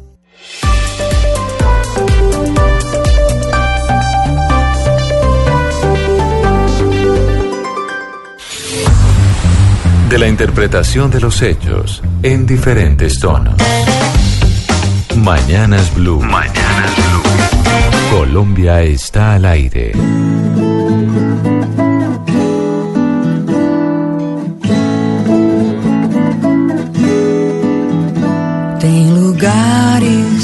Gonzalo, le tenía pendiente el tema sobre la revista The Economist, eh, lo que están haciendo en la Unión Europea para legislar, para poder controlar un poco más a los grandes de la tecnología como Apple, Google, Facebook y Amazon. Bueno, hágale, mija. A que ver. es que quería ver si estaba pendiente. si estaba No, pendiente. claro, sí. Sí, que estaba pendiente. Y es que, eh, y Pombo, lo que dicen eh, cuando yo le preguntaba que si había empresas grandes de tecnología en la Unión Europea, realmente no. En eso se han sido mucho más innovadores los norteamericanos. Los gringos, pues tienen en Silicon Valley realmente la innovación absoluta. Y por esa razón, eh, dice este artículo de The Economist, es que la Unión Europea ha sido mucho más certera en eh, planear una legislación para poder controlar a esos grandes de la tecnología, porque no tienen ese lobby autorizado, entre comillas, que sí tienen estas empresas en Estados Unidos y que sienten que son empresas de ellos y dicen no las vamos a controlar, son empresas nuestras. Entonces mencionan cómo incluso en la Unión Europea, eh, Gonzalo, van a empezar eh, o están trabajando en, eh, por ejemplo, controlar entre otras eh, a Facebook en este sentido. Imagínese usted que el día de mañana surja una nueva compañía como Facebook y usted como pasa con, los tele- con la telefonía celular, que usted puede cambiar aquí en Colombia su número de teléfono sin que se lo cambien y se puede cambiar a otro operador, que eso mismo pudiera pasar, por ejemplo, con Facebook. Si usted se aburrió ya de Facebook, que pueda cambiar todas sus fotos, contactos y demás a otra plataforma, que hoy usted, pues hoy esa otra plataforma no existe, pero pues hoy no sería posible, por ejemplo. Ah. Entonces dicen cómo, si miramos hacia la Unión Europea, Gonzalo, tal vez en países eh, latinoamericanos como el nuestro, pues podemos tener eh, o emular una legislación que tal vez ayude mucho más eh, al ciudadano. Básicamente, tomando en cuenta lo que usted dice, hoy el Parlamento Europeo le acaba de dar un golpe durísimo a compañías como esa, como Facebook o como YouTube, porque el Parlamento Europeo aprobó una ley de derechos de autor a fin de dar a escritores, a artistas, a músicos más control sobre sus ingresos y propiedad intelectual. Y dentro de esta ley, Camila, hay una cláusula que es tal vez la más controversial y tiene que ver con la exigencia mm, a compañías como YouTube, como Spotify, que es europea, pero también como Facebook, a asumir la responsabilidad por contenidos protegidos de derecho de autor. Eso quiere decir, por ejemplo, un meme de usted no puede rotar en la Unión Europea porque no tiene la aprobación de la persona. Entonces lo que está buscando el, el Parlamento Europeo es bloquear y que se le reconozca monetariamente a la persona que genera algún tipo de contenido que es subido a Facebook, a Google o a YouTube. Es, es muy interesante realmente lo que está haciendo la Unión Europea con, eh, con la legislación en torno a las empresas de tecnología, los gigantes tecnológicos. Pero no solo en Europa. Hoy, en este momento, tengo entendido que la Comisión Quinta del Senado eh, ha citado un debate a todos los aplicativos tecnológicos como Uber, Airbnb, etcétera, etcétera, para mirar, por ejemplo, las incidencias en materia laboral y de la legislación laboral. Y están proponiendo artículos en el Plan Nacional de Desarrollo en lo que tiene que ver con las sanciones a aquellas empresas que no formalicen supuestamente a sus empleados, incluso quitándoles el permiso de funcionamiento. Imagínese usted eso. O sea, los tentáculos del Estado no solo están por Europa, sino también por Colombia. Usted, usted aquí rescatando Claro, nuestros el, el legisladores. libre mercado, la liberalidad, es que, que ¿por qué no confiar en la libertad, señores? Pero mire, vamos a hablar eh, de fútbol. ¿Quién está por ahí, don Oscar? Gonzalo. Ah, Gonzalo. Gon- dígame, Gonzalo. No, no, no, no, no, no, no, no, sigue con el fútbol, sigue con el fútbol porque Ah. después le tengo una noticia que le va a llamar la atención. Ah, bueno, me parece perfecto. Es que nos vamos con el fútbol, pero el fútbol tiene su propia música.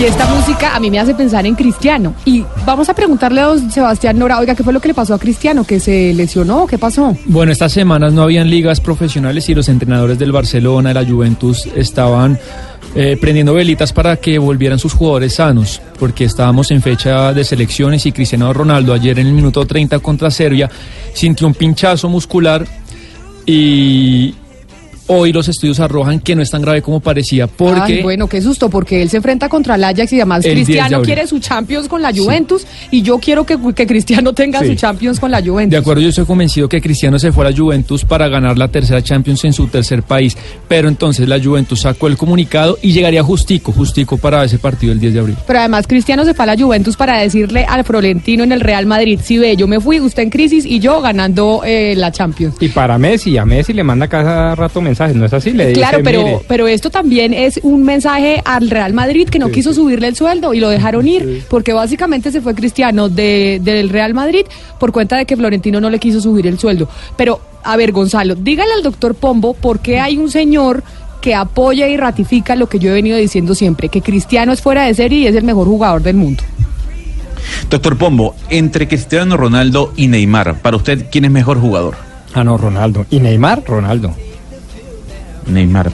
Bueno, básicamente porque se lo pregunto, porque la organización dedicada a la ciencia deportiva Sci Sports en Bélgica reveló que el rendimiento de Cristiano Ronaldo es mucho más grande que el de Neymar y mucho más grande que el de cualquier futbolista en este momento. No solo eso, sino que el estudio dijo que el brasileño toma peores decisiones en el campo de juego cuando está presionado. El mismo estudio sugiere, doctor Pombo, que Cristiano Ronaldo es una persona que no le afecta en lo absoluto la presión en un juego. Y con eso toma mejores decisiones a la hora de mm, mover el balón por la cancha. O sea, es decir, a él no le afecta el abucheo, si va a cobrar un penalti, a él no le afecta que todo el, el Bernabéu esté en su contra, él eso no le afecta, porque el señor es un crack. Así no, al- profesional un de profesional. talla mayor, claro. Quizás el mejor jugador del mundo, yo estoy de acuerdo con usted. ¿Y quién es el autor y quién es el encargado del estudio, Gonzalo? Camila, el encargado que nos atiende a esta hora desde Bélgica se llama Jan Van Haren. Él es director de Sci Sports, que es esta organización dedicada a la ciencia deportiva en Europa y en el planeta, y es el encargado del estudio. Y como usted decía, a Cristiano Ronaldo no le importa lo que digan de él, por eso se quita la camisa, por eso es, eh, se pone sus zarcillos, por eso eh, no tiene tatuajes, por eso es uno de los mejores deportistas a nivel mundial. Digan lo que digan. Señor eh, Van Haren, muchas gracias por atendernos a esta hora desde Bélgica. Bienvenido a Mañanas Blue. Y tal vez, pues, la primera pregunta es, cuéntenos sobre su estudio. ¿En qué medida tiene influencia la presión en el rendimiento de los jugadores del fútbol? Es decir, estos abucheos y cuando el estadio está lleno y demás.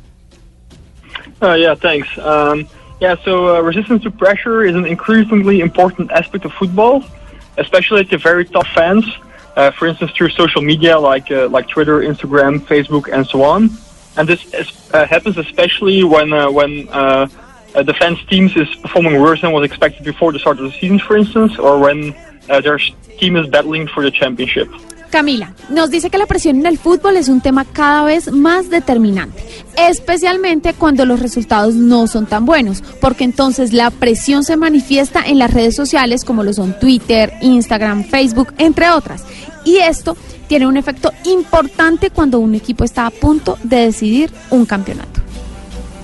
Hay que decir, eh, Camila, que la revista o la organización Sci Sport es la más citada por los diarios eh, en Europa en cuanto al deporte y al fútbol se refiere. Yo quisiera preguntarle, señor Van Haren, si es la presión el factor fundamental en el rendimiento de un jugador a la hora de estar en la cancha. Uh, yeah, it's a very good question, actually, uh, which we haven't really investigated. Um, so we, were, we haven't really investigated how important pressure is in the development of a player. However, we suspect that, that people who become professional football players and play for the big teams are likely already more resistant to stress than the average person would be. So football players need to be able to cope with mental pressure from a young age already as they work their way through, uh, well, to the top of uh, the football pyramid. Uh, unfortunately, I cannot say much more about this right now, as we still need to investigate this uh, a bit further, I'm afraid. Bueno, Gonzalo, dice que lo que realmente ha investigado es eso, cuán importante es la presión y cuánto afecta en el rendimiento de los futbolistas. Y lo que han encontrado es que las personas que se convierten en jugadores profesionales y juegan para los grandes equipos tienden a resistir mejor la presión y situaciones de estrés que el promedio de los seres humanos no. Los futbolistas deben estar habituados a poder lidiar con la presión desde que son muy jóvenes hasta cuando llegan a la punta de la pirámide. Y también nos dice que por ahora no puede decir mucho más porque sigue investigando. Señor Van Haven, leímos en su estudio que ustedes estudiaron el desempeño de Cristiano Ronaldo versus también el desempeño del brasileño Neymar. ¿A qué conclusiones llegaron? ¿Qué es lo que tiene Cristiano Ronaldo, por ejemplo, que Neymar no? Uh, yeah, so indeed we uh, we also compared uh, Cristiano Ronaldo and uh, Neymar, and we actually found that uh, both Neymar and Cristiano Ronaldo are exceptional players who usually perform at a really high level. Uh, however, Neymar seems to cope with this uh, mental pressure slightly worse than uh, Cristiano Ronaldo does. So if we look at their like actions during games, uh, we we notice that especially the, the, the decisions Neymar takes uh, during the game are slightly worse uh, under pressure than without pressure. And in contrast, Cristiano Ronaldo always plays at the same level, regardless of the of the amount of pressure. Camila dice que así es.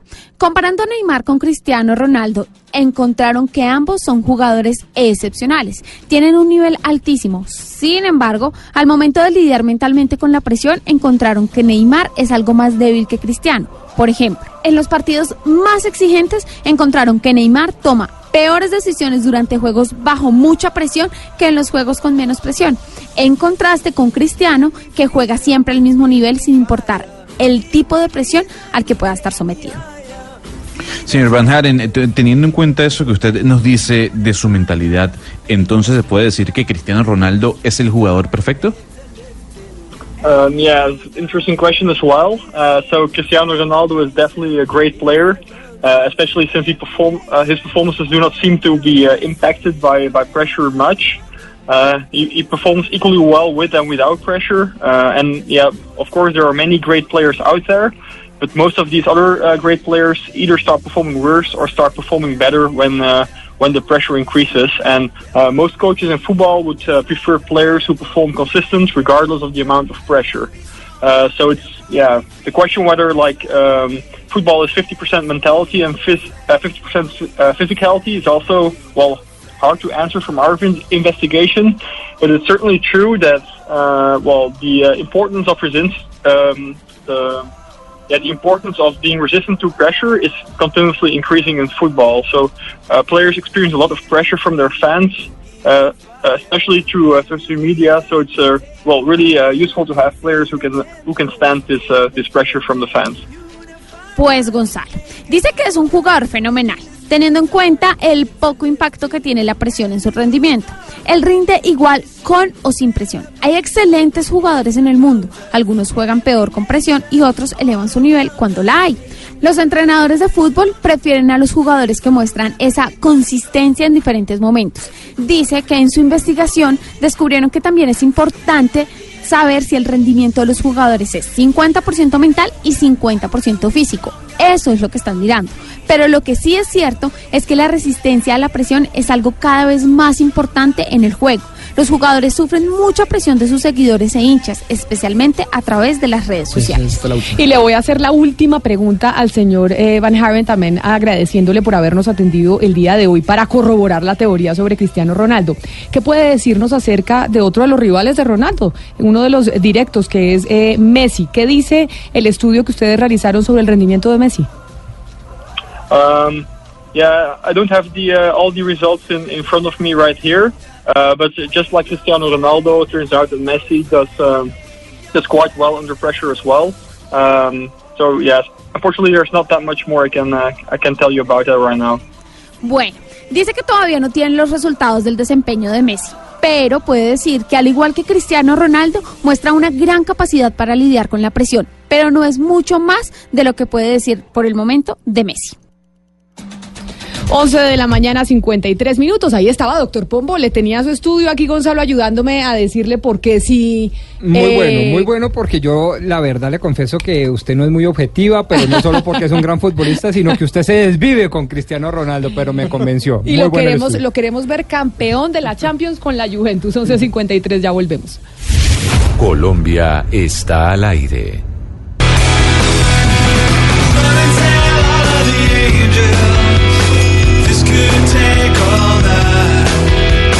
Don Gonzalo Lázaro, y a las 11 de la mañana, 56 minutos, tengo que decirle que aquí el eh, doctor W. Bernal vino a metérsele a usted a su rancho. Sí, porque es que hay noticia de última hora y entonces hay que correr cada vez que pasan estas cosas tan grandes y tan importantes. Y por esa razón eh, le hicieron ahí una, o sea, se le metieron con la música. Entonces le pusieron ahí eh, música de los eh, Foo Fighters, pero ¿por qué W? Porque ya se anunció, hace pocos minutos se anunció que el próximo primero de octubre volverán a Colombia, volverán a presentarse en el Estadio El Campín, como lo hicieron en el 2015, y pues que todo el mundo, todo la- el ambiente rockero está, estaba pendiente de esta noticia porque sabíamos que estaban de gira, sabíamos que ya estaban confirmados en varios países de Latinoamérica, pero pues faltaba la razón final de Colombia, y todos los que nos perdimos el concierto del 2015 estábamos haciendo chulito para que volvieran este año. Estuvieron, eh, van a estar los Foo Fighters de gira en Latinoamérica y en dónde van a estar W. Van a estar eh, por diferentes países de por diferentes países de Latinoamérica. El último confirmado fue Costa Rica y ahí estábamos ya pendientes de Colombia para confirmarlo. No vienen solos, además vienen para el próximo primero de octubre con Wizard, otra banda de rock también muy importante. Es la primera vez que vienen eh, la banda de Rivers Cuomo y también con una banda que mucha gente tiene sentimientos encontra- encontrados porque hacen muy buena música, pero son muy divertidos. Y ¿Quién es es? Tenacious D. Esta banda es liderada por el actor Jack Black. ¿Se acuerdan de Jack Black? El, el gordito este súper... eh, bueno, la, la última referencia que tengo de él es de Jumanji, la versión de La Roca, que él hace el papel de un eh, explorador. Este eh, ha hecho varias eh, películas también con temática rockera, ha participado en los videos de Foo Fighters y él tiene su propia banda que se llama así, que es una, una especie de show de humor con rock muy bien tocado. Y vienen las tres bandas a presentarse el próximo primero de octubre, ya confirmado. ¿Estos son como teloneros antes de Foo Fighters? Sí, claro. Yo me imagino que habrá alguna banda colombiana antes de ellos, pero vendrán en ese orden seguramente la banda colombiana, Tenacious D, eh, Wizard y al final el cierre con eh, Foo Fighters. Gonzalo, usted que está en Panamá, si se presentan los Foo Fighters en Costa Rica y se presentan en Bogotá, ¿se va usted para dónde? ¿Dónde le queda mejor irse al concierto? ¿O usted no es muy de los Foo Fighters? No, sí, Foo Fighters me gusta. Quisiera ver más a Wizard, eh, porque me gusta más la música que hace la agrupación, como decía W de Rivers Cuomo. Pero, o- ojo, para quienes vivimos en Panamá, Colombia es hiper mega barato. O sea, yo me iría volando ya al Campín, porque si viajar a Costa Rica, y Costa Rica per se, San José, es muy costoso. Ah, sí, no sabía. O sea, les queda más barato. ¿Y por qué le- pero por el dólar que está a más de 3 mil pesos es que les sale a ustedes, a ustedes hiper mega barato venirse para acá. Exactamente, porque la moneda en, en San José, en Costa Rica, está muy, muy fuerte en comparación con el dólar. Y los precios son muy elevados. Sobre todo los tiquetes aéreos. Viajar en Centroamérica es, uy, carísimo. En cambio, viajar uno a Colombia se puede ir por una aerolínea de bajo costo o a Bianca, por ejemplo, y le puede salir un tiquete en 150 dólares. Oiga, sabe que estuve por Centroamérica y me llamó la atención, ¿sabe qué, Gonzalo? La seguridad en El Salvador. En el aeropuerto de El Salvador, impresionante, le revisan a uno hasta los dientes. Hasta los dientes, si usted, por ejemplo, va a ir a Estados Unidos y debe ser por el tema de seguridad, por el tema de las maras, por el tema, pues por, por todo el tema que vive Centroamérica en este momento. Y Camila, hay que recordar que El Salvador es el hub de Avianca en Centroamérica. Entonces es un punto importante para la aviación en esta parte del mundo. Por encima de Guatemala, que es el país más rico de la región y más grande. Bueno, es que usted ahí donde ve a Gonzalo, Gonzalo es el rey de Centroamérica, porque vaya, que vaya viendo. él sabe la región El perfectamente. rey de la escala. El rey de la- claro, porque, es que- porque Centroamérica es escala, ¿no? Sí, Entonces sí, tiene escala en Panamá para Copa, tiene escala en El Salvador para, mm, para Avianca. Es, Avianca. Que, es que de hecho uno de los socios de Avianca, uno de los eh, socios del señor de Don Efromovich, de Don Efro, es un señor, ¿cómo es que se llama? ¿Cricket? ¿Cuál es el apellido del, eh, de la familia en El Salvador, que es una de las más pudientes, que son los dueños de la, pues que son socios importantes de, mm, ¿De Avianca? de Avianca, sí. ¿Se acuerda, Gonzalo, del apellido de este señor? Uy, ahí eh, Criete se llama, si no me equivoco. Criete, que, que eran los dueños de Taca Criete, en su correcto. momento. Pero los Crietes son del Salvador, ¿o no? Es que tengo entendido que por Sí, eso El señora. Salvador es hub de Avianca en Centroamérica, porque los Criete, que además estuvo el señor Criete enfrentado a Ebromovich en un momento dado. Por cuenta del acuerdo que iban a hacer con, eh, con United. Esto sí, el mundo de los ricos, ¿no? El mundo, el mundo de los negocios. el mundo de los ricos. Pero vámonos al mundo de los negocios, eh, porque vuelve y juega una usuaria de Uber que está denunciando a la aplicación porque le están cobrando 300 mil pesos por los daños que le causó a uno de los vehículos que le prestó este servicio. A ver, ¿cuál es la denuncia, don Luis Fernando Acosta? Eh, Muy bien, sí, eh, así es, eh, Camila, buenos días. Estamos eh, justamente en el sur de Bogotá. Mire, estábamos eh, aquí hablando un momento con la señora Diana Martín. Eh, ella es víctima de un caso que pues tal vez se puede estar mm, diciendo como repetitivo. Y es que le están cobrando, dice ella, 300 mil pesos desde la, la plataforma Uber. Eh, de alguna manera le están cobrando porque dice el conductor reportó un daño dentro del vehículo. Diana, pero ¿qué daño es? Y, y básicamente, ¿qué le hizo? No, don Luis Fernando, mire, es que es que se le está cortando la señal y yo me imagino que usted está con la aplicación del celular y está intermitente. El tema Entonces, eh, Echamos como Ah, robot. sí. Exacto. Entonces vamos a ver si mejoramos la comunicación con usted para que nos cuente la historia de doña Diana Martín, que es otra usuaria que dice, oiga, me están cobrando 300 mil pesos por unos daños que yo no le hice al vehículo. Y ahorita pues eh, ya hemos reportado hablamos... un caso, ¿se acuerda? Sí, sí, sí. poco. Pero acuérdese que con los, los vehículos, los conductores de Uber, pues toman fotos y tienen que eh, enviar toda la evidencia, evidencia, a Uber para que Uber sí tome la decisión de cobrárselo a uno. Exactamente. Pero a mí me pasó, a un amigo mío le pasó una vez. Yo le conté, ¿no, Eduardo? Que un amigo mío le pasó una vez. ¿Sí que le cobraron? Que le cobraron ¿Y por en qué? Estados ¿Qué Unidos. hizo? Porque el, el conductor nos acusó de que uno de nosotros se había orinado en el, en el vehículo. ¿Ah, sí? Sí. Y, no, y era mentira. Era mentira, pues claro. pues por supuesto. Entonces, y, y reclamamos y reclamamos y había las fotos y pues nada. Entonces nos, eh, nos siguieron acusando. A ver, don Luis Fernando, si tenemos ya mejoría en la comunicación con usted. Vamos, vo- voy a hablarle por dos medios eh, eh, al mismo tiempo. Vamos a ver por, por cuál de estos audios se, se escucha mejor. Eh, básicamente le estaba comentando Camila, es un caso que tal vez vuelve y se repite. Eh, Diana Martín tomó un servicio de Uber en la puerta de su casa y eh, después de ese viaje se, ent- se enteró varios días después que en su correo había un mensaje de la plataforma Uber cobrándole 300 mil pesos. Pero vamos justamente a preguntarle a Diana qué fue lo que sucedió y qué es lo que le responde usted a la plataforma Uber, por qué le cobra 300 mil pesos. Eh, buenos, buenas tardes. Eh, yo tuve un... ¿Un incidente? Ah, ok. bue- buenas tardes. Yo tuve un, un servicio con Uber el 17 de, de febrero. Eh, no hubo ningún problema. Fue un recorrido de 6 minutos por un valor de 5.300 pesos. Resulta que eh, a las 5 de la tarde me enviaron un mensaje diciendo que muchas gracias por el servicio, por haberlos escogido a, escogido a ellos. El 23 de febrero me envían un mensaje al correo diciendo que se ajusta la tarifa por un valor de 300 mil pesos, que porque el conductor reportó un incidente durante el recorrido. Yo me comuniqué con la plataforma de todas las formas, igual nunca, porque ellos no tienen ni una ni un teléfono, o sea, no tienen nada por medio de una de un chat. Me contestaron y me dijeron que era que el conductor había reportado un incidente. Yo me les dije que no había de todas las formas que no había pasado ningún incidente y ellos me el decir de ellos es que ya le dieron los 300 mil pesos al conductor y que a mí me toca pagar. Yo hablo con el conductor el día primero de marzo y él me dice y refiere que nunca ha reportado ningún incidente del servicio que me prestó a mí, que es más que la plataforma lo bloqueó como conductor. Entonces la pregunta es, ¿por qué me están cobrando a mí algo que no sucedió? ¿Pasó algo en, en- en el carro del conductor o algo, algo fuera de lo normal? ¿Usted se subió y se bajó en un servicio común y corriente? Normal. Él llegó a la puerta de mi casa, yo me subí, prestamos el servicio, lo que les cuento es un recorrido de seis minutos, es de un barrio a otro. Yo me bajé, le pagué y el señor arrancó, no hubo ningún incidente. En ese caso, el conductor, ¿usted se va a comunicar con el conductor? ¿Le ha dicho algo?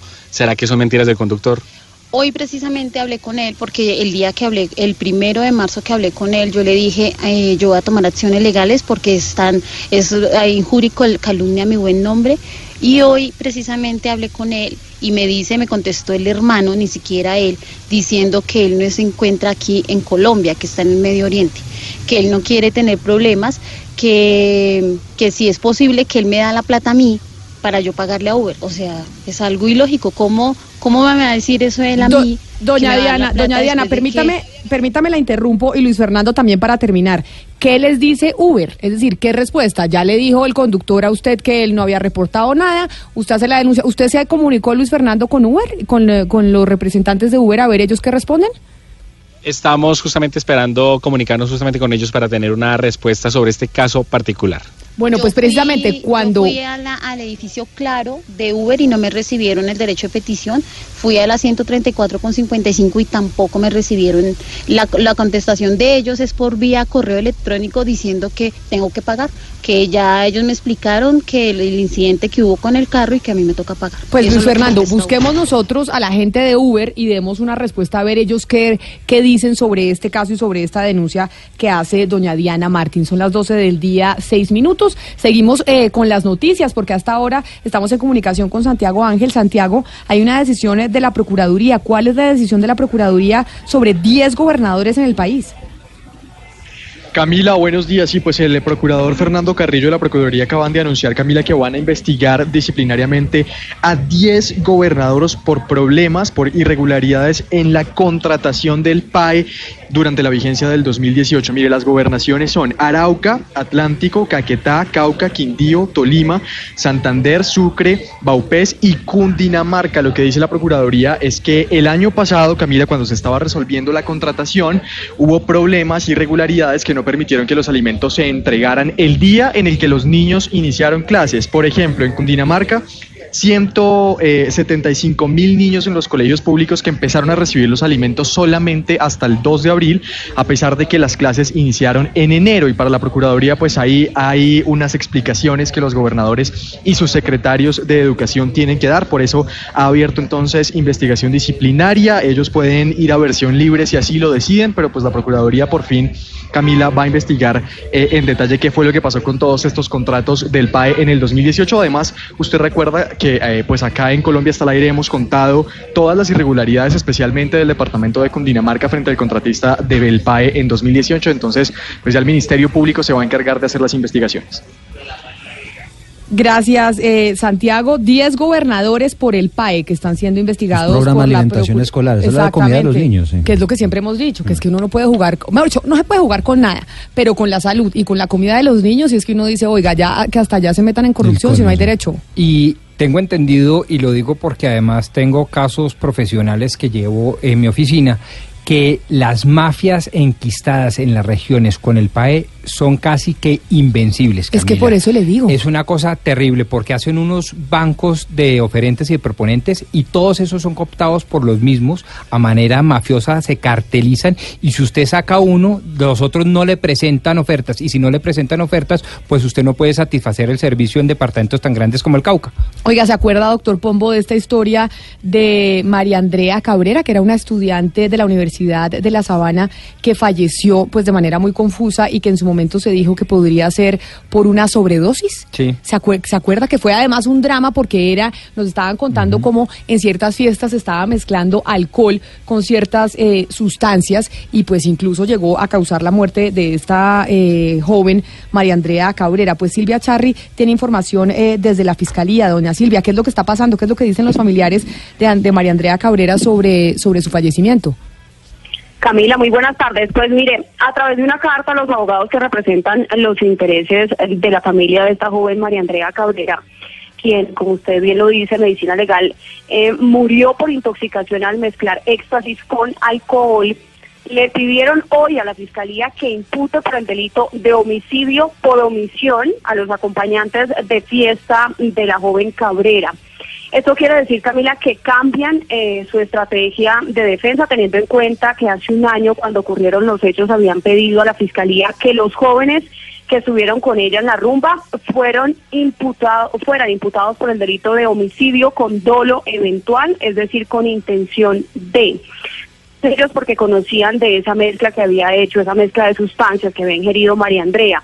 En ese momento, incluso Jaime Granados, que es el abogado de la Sí. familia, pidió a la fiscalía Sí. que fueron, eh, Camila. No, la escucho, la escucho, Silvia. Pero rápido porque No, me que tengo ese- que me tengo que ir con cuñas. Cuénteme. que en ese momento, Camila, el abogado pidió que los hombres fueran imputados por ese delito, supuestamente porque le habían metido ese éxtasis eh, a la bebida. Hoy entonces ellos están diciendo que deben ser imputados, pero por omisión y no por dolo eventual. Silvia, muchísimas gracias. Son las 12 del día, 10 minutos y es momento de darle la bienvenida y de conectarnos con Medellín, Cali, Barranquilla y Bucaramanga. Al aire.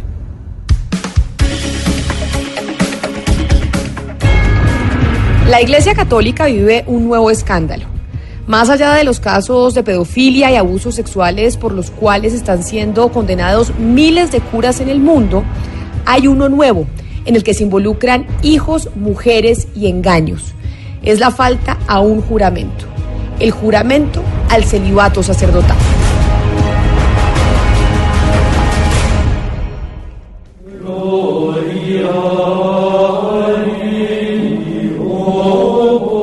La religión católica prohíbe que un cura tenga un hijo, pero esta prohibición, más allá de cumplirse, está resquebrajando otro hueco en el Vaticano. Son cientos y miles los niños y niñas, jóvenes y hasta adultos, que reclaman justicia ante una historia que comienza a expandirse por los cinco continentes, la historia de los hijos e hijas de curas.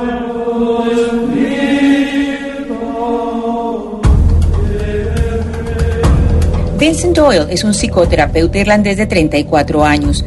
Es hijo de un sacerdote y lidera una organización llamada Coping International, la cual le ofrece sostén y apoyo precisamente a hijos de religiosos. Su voz es una de las más importantes dentro de esta problemática y es así como nos explica cuáles son los mayores problemas que tienen las personas que forman parte de esta comunidad. Being the child of a priest in and of itself is not problematic any more than if my father was a Ser hijo de un cura, como es mi caso, no es un problema en sí mismo.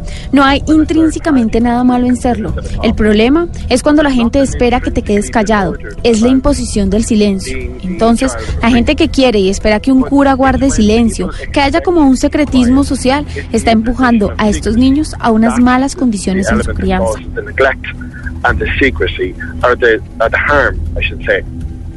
So people who expect children of priests Es una forma de abuso y en algunos países es un crimen. Esto desnaturaliza completamente la noción de ser del joven e infringe con su concepto de identidad, lo cual puede conllevar a daños sociológicos. to really harmful psychological problems in later life. Muchos son los países en donde esto está ocurriendo. CopingInternational.com went online in December 2014. Copinginternational.com fue fundada en diciembre del 2014 y fueron realmente descubiertos en agosto del 2017 por un artículo del Boston Globe. Durante ese periodo trabajaron por mejorar la página, por hacer que estuviera en una buena posición en los buscadores y en Google. Le llamaron a eso el periodo de investigación. Cuando se volvieron públicos, revisaron las estadísticas y vieron que 13.500 personas de 175 países se comunicaron con la página solicitando ayuda. And so almost every country in the world. And since we began, we have had continuously Eso significa solicitudes de casi todos los países del mundo. Y desde que empezaron con este proyecto han tenido continuamente solicitudes desde Colombia. Casi todos los casos que nos llegan de Colombia son de niños muy jóvenes. Tomando en cuenta esta declaración, ¿cuántos casos entonces se contabilizan en Colombia? the cases coming forward are it's a lot of young children, as I said, under five years of age. Hay muchos niños pequeños, digamos menores de 5 años, y sus madres quedan en una posición en la que no son bienvenidas en la sociedad.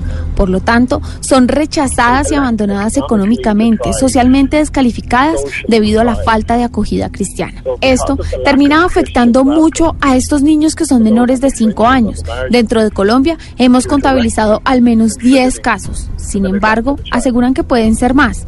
Probablemente apenas contabilizamos estos casos porque la página de Coping International estaba en inglés. Ahora tenemos la opción en español, habilitada desde hace tres meses.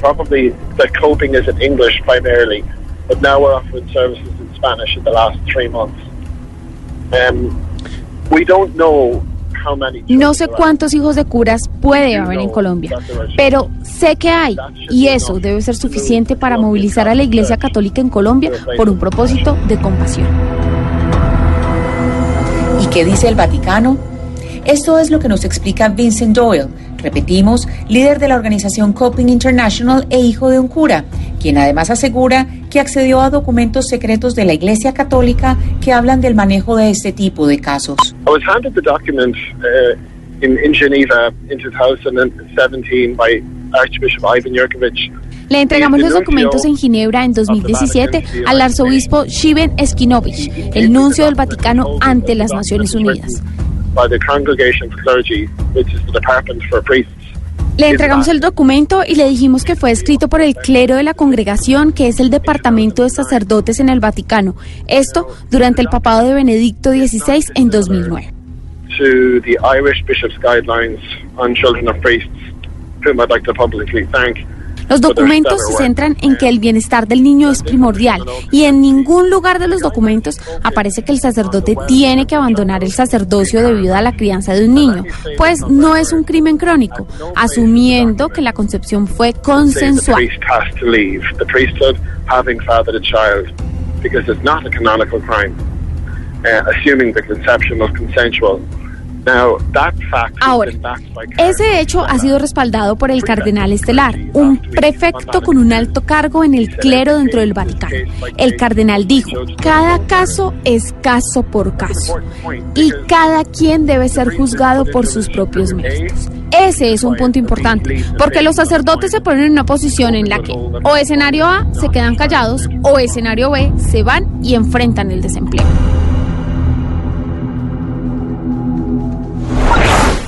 Me viene a la mente una frase eh, di San Paolo VI.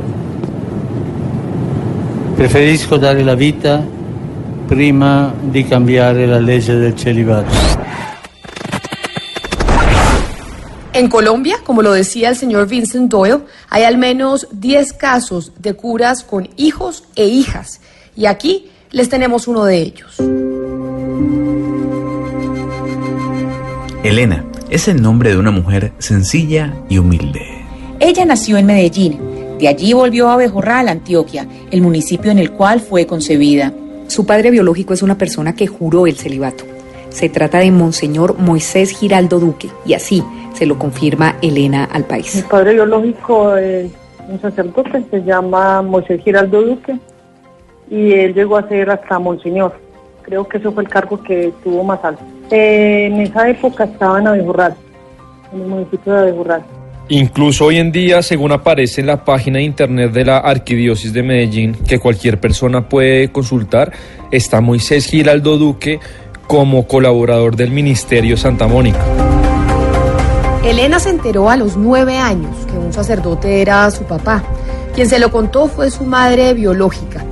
Y al preguntarle si se había hecho alguna prueba de paternidad, esto fue lo que Elena nos contestó.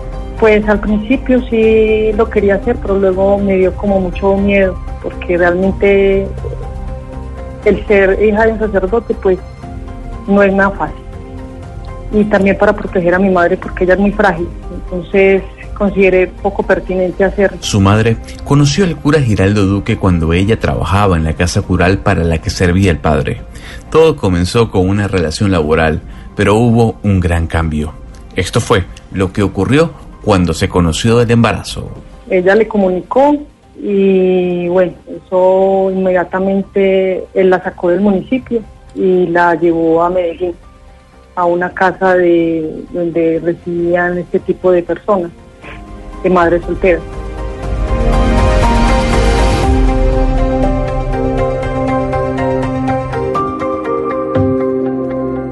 Y sobre la responsabilidad que asumió su papá al conocer del embarazo, la respuesta de Elena fue clara. No, él no asume ninguna responsabilidad. Él lo que hace es ocultarla, eh, llevarla para Medellín. Eh, la familia de ella, eh, materna, pues se hace como cargo de lo que necesite y está como pendiente de ella.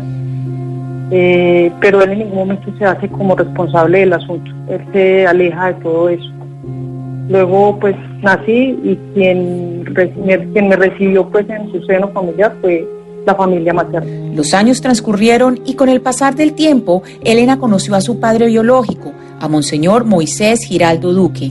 Y esto fue lo que sucedió. Después que lo conocí a los nueve años, eh, pues pasaron muchos años y terminando yo el bachillerato lo volví a contactar y se dio la posibilidad de yo estudiar en una universidad donde él era decano, Universidad Católica de Oriente. Y allá yo pude estudiar y él hizo parte de eso, me pagó la carrera. Y allá nos podíamos ver, pero era una comunicación muy, poca, pues muy sencilla, no, no era profunda. Eh, ya luego terminé y pues no, no nos veíamos prácticamente sino cada tres, cuatro, cinco años, o sea, de pronto, y eso porque a mí era la que me nacía buscarlo pues y contarle qué había pasado con mi vida. Muchas de las veces no me quería recibir, muchas de las veces me recibió y fue muy fuerte, muy, muy poco bienvenida, pero bueno, yo hacía lo posible en, en que pronto tenía un, acerca- un acercamiento con él. Y cuando se le pregunta a Elena sobre lo que ella esperaría recibir de su padre, pues, pues ella no tiene dudas. Y aunque Monseñor pagó toda su universidad, la verdad es que la ausencia paternal ha sido evidente. Pues sería muy interesante y creo que sí, porque toda mi infancia y mucha parte de mi vida él estuvo ausente y nunca se hizo cargo de mi vida. Y creo que sería eh, bienvenido si se pudiera dar ese, ese paso. Fue solamente en ese momento que se hizo responsable de mí, o bueno, responsable no, pagó, lo, pagó la universidad, pero desde que yo nací hasta ese momento, ausente totalmente.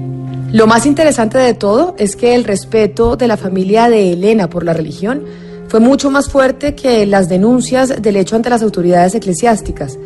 Tanto así que Elena confiesa que nunca se acercaron a hablar con alguien sobre este tema. No, no porque mi familia es católica, eh, pues tiene los principios muy arraigados pues de la, de la fe de la iglesia y no se, no, no, no lo veían, pues no se veía pertinente. No, no, no querían meterse como en un escándalo o algo así. Entonces, eh, siempre se, se terminó definiendo que no. Para Elena, lo que ocurrió es de responsabilidad de ambos, de su madre y de su padre, pero también y en gran medida de la Iglesia Católica. Pienso que hay, hay, hay responsabilidad de ambos, porque él como, como persona, como ser humano, tendría que haber dado una dado respuesta, ha sido responsable de sus actos. Y la iglesia como tal, porque yo sé que en cierta medida eso se logró ventilar a algún nivel de, de superior de él. Y nunca hicieron nada, ni nunca, nunca pasó nada.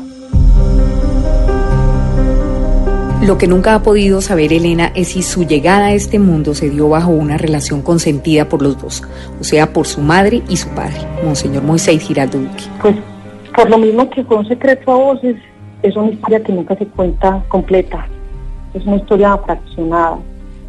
Eh, a tal punto que esa misma historia me llevó a mí a hacer terapia por muchos años, porque para mí fue supremamente fuerte.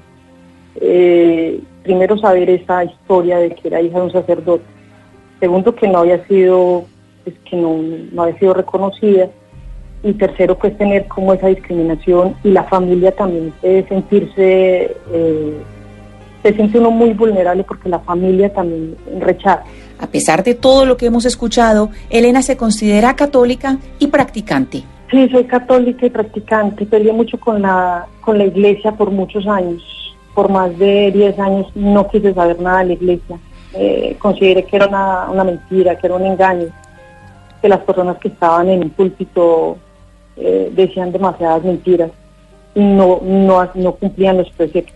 Eh, luego me di cuenta que es cuestión de fe, no de seres humanos que están allá.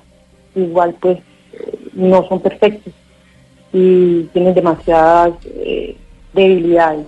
Entonces yo voy es más por la parte espiritual, porque es un espacio que me convoca, pero el discurso que, se escucha no me parece tan coherente pues a lo que está pasando en este momento histórico pues y, y en la actualidad, o sea, no se quedan con los discursos de hace muchos años.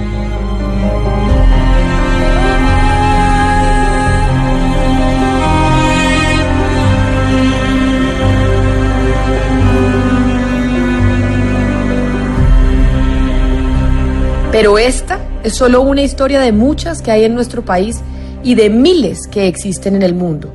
Hay cientos de voces de hombres y mujeres que han quedado en el anonimato sabiendo que su padre biológico es un sacerdote de la Iglesia Católica. Sono tanti, alcuni sono personali, ma il più generale credo che il primo è la mancanza di testimonianza dei cristiani.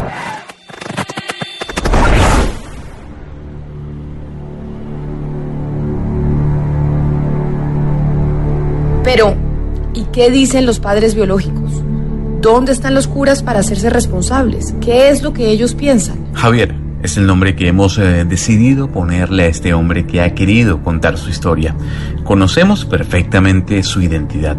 Sin embargo, nos solicitó permanecer en el anonimato porque hoy por hoy sigue siendo miembro activo de la Iglesia Católica Colombiana.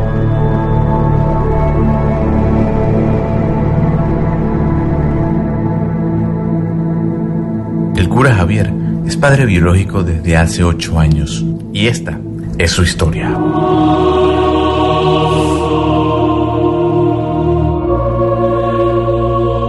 Padre, ¿hace cuánto pertenece usted a la Iglesia Católica? Hace 10 años, como ordenado. ¿Y hace cuánto eh, es usted papá? Y hace 8 años. Es decir, duró usted dos años en la Iglesia Católica eh, haciendo los votos eh, del celibato.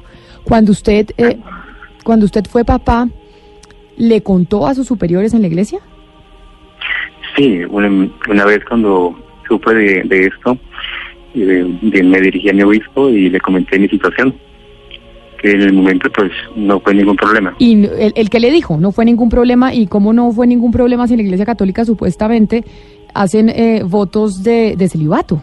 Y se supone que ustedes no pueden ser papás, que los curas no pueden ser papás. Sí, mi mujer, y nosotros hacemos ese, ese voto, pero sin duda alguna, pues llegar a cumplirlo para muchos es una, una dificultad. Padre, y cuando usted cuando usted registró a su hijo, ¿cómo lo registró? ¿Lo registra con su apellido o cómo es ese trámite jurídico para hacer el registro de su bebé? Sí, sí, sí, sí, sin duda alguna lo registré con mis apellidos y bueno, y también pues lo presenté pues, en, con- en mi familia y, y también pues el obispo pues sabe pues, de, de- de su existencia, ¿no? ¿Y, y cómo y cómo se maneja esto por parte de la Iglesia? ¿Existe algún tipo de, de directriz y de lineamientos para manejar em, a los a los curas, a los padres que son papás en la Iglesia Católica? Esos lineamientos eh, son manejados por los obispos, que son reciben directrices desde, desde Roma.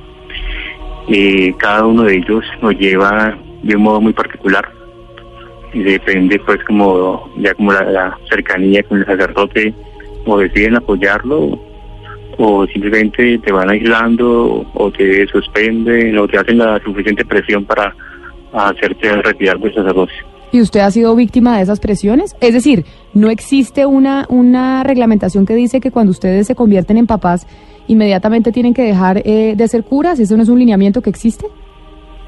No, ese lineamiento no, no, existe. Incluso dentro del derecho canónico, que es el que nos rige a nosotros eh, por norma de, de vida, eh, nos defiende frente a esa parte, ¿no? Así que el sacerdote, pues, al no cometer pues ningún eh, crimen canónico, eh, en este caso, pues, el, el hecho de tener un hijo no, no es materia para que éste abandone su sacerdocio. Padre, y cuando usted dice entonces que les hacen la vida imposible, que les hacen las condiciones mucho más difíciles para que al final terminen abandonando el sacerdocio, ¿esta ha sido su situación después de que usted registró a su hijo legalmente con sus apellidos? Sí, lamentablemente tengo que reconocerlo y em, a partir de ahí empecé a sentir la, la presión, el aislamiento, eh, eh, bueno, otras situaciones más que, que, que fueron poco a poco bu- haciéndome eh, la vida cuadrito, digamos, dentro de mi sacerdocio, ¿no? Y ha sido tal vez pronto una de las cuestiones por las cuales me atrevo a hablar y, y poder como que alzar mi voz porque ha sido una algo muy duro, ¿no? Por parte de pronto de, de estos nuestros obispos, vuelvo a decirlo, no a todos les va igual.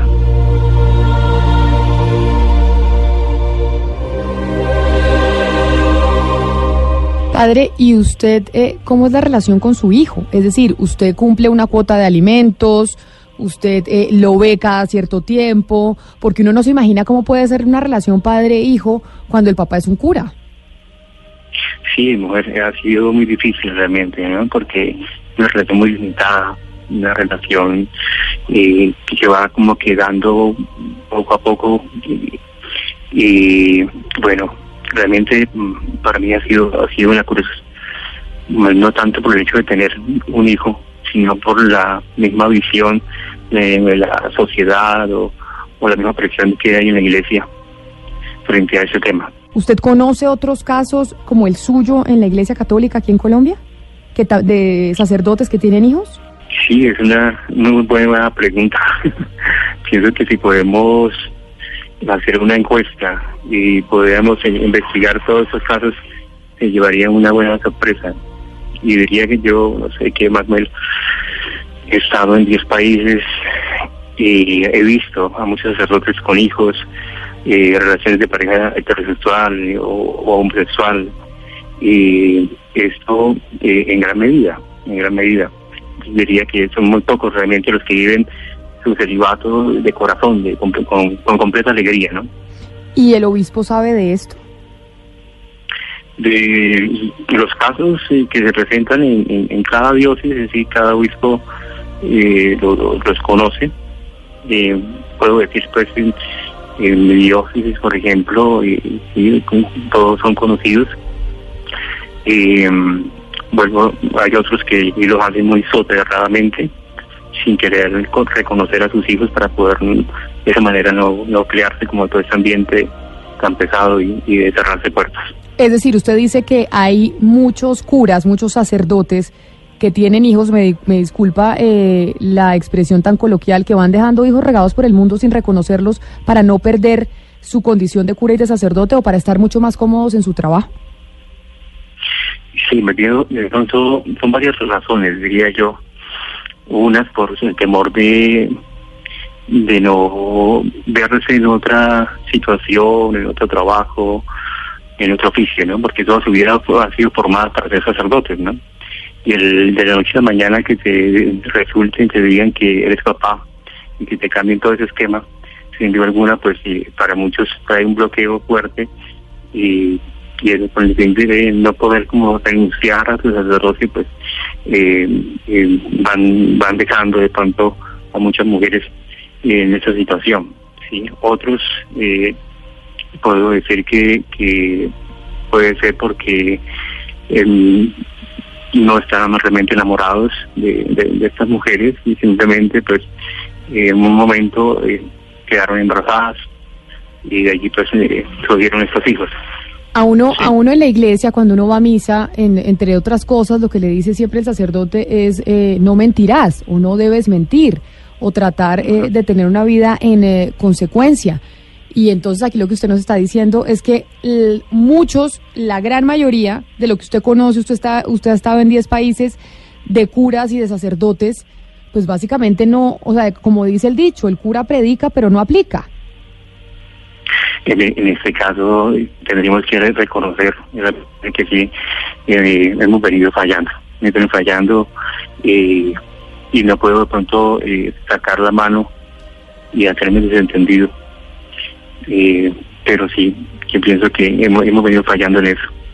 Pero debido a, al que el mismo celibato no ha sido bien desde, desde nuestros seminarios no se nos está formando realmente a profundidad no se nos está realmente llevando a amar al, al, al celibato. Es incluso es un, es un tema simplemente que te toca y que sabes que un día tienes que hacer esa promesa y para de contar.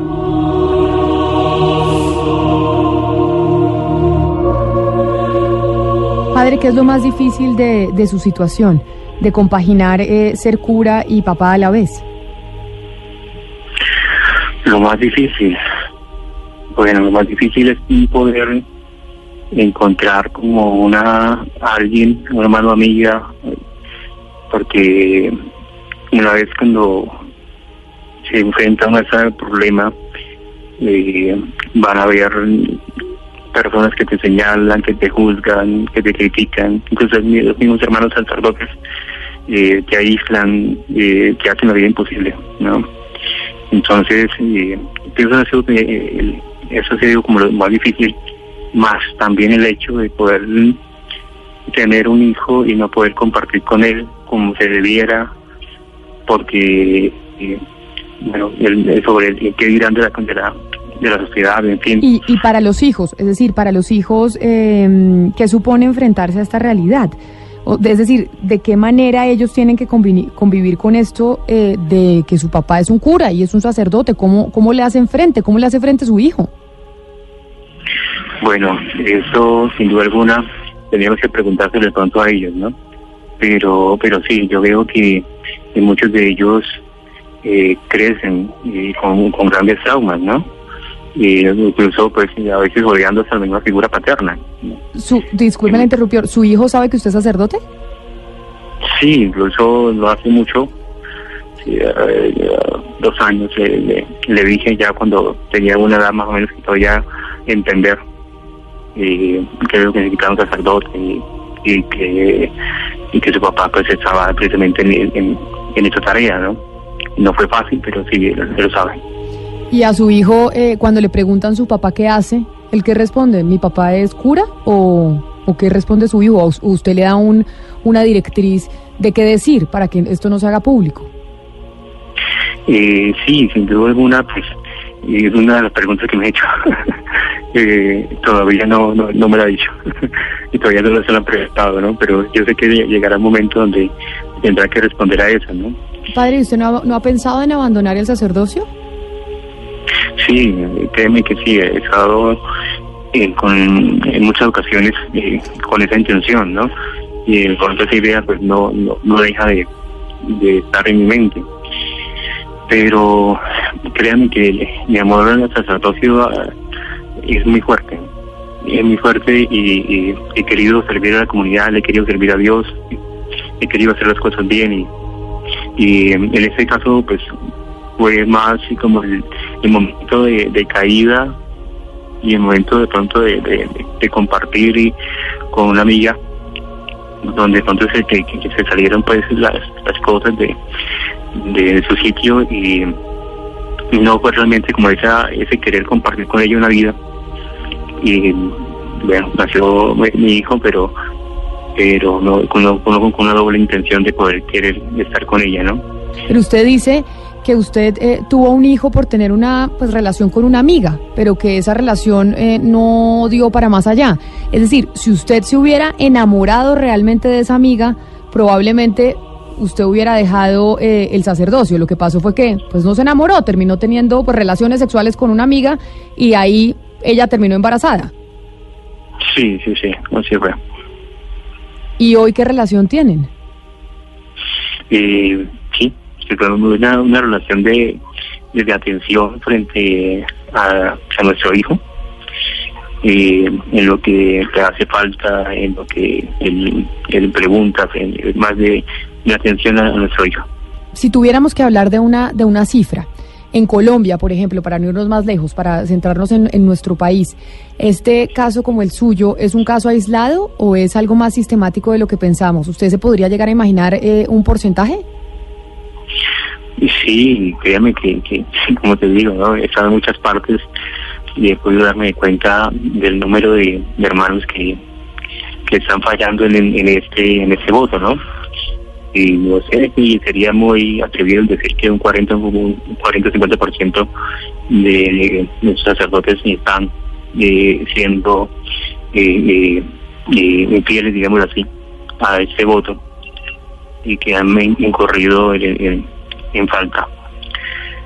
Cuando usted dice 40-50%, quiere decir 40-50% de los sacerdotes, sacerdotes que tienen hijos o que tienen relaciones sexuales y que incumplen el voto del celibato. Bueno, y, y el del celibato, yo creo. pienso que tener relaciones, yo pienso que la mayoría de sacerdotes alguna vez en su vida eh, han caído, ¿no? O han, han faltado a este, a este, a este voto.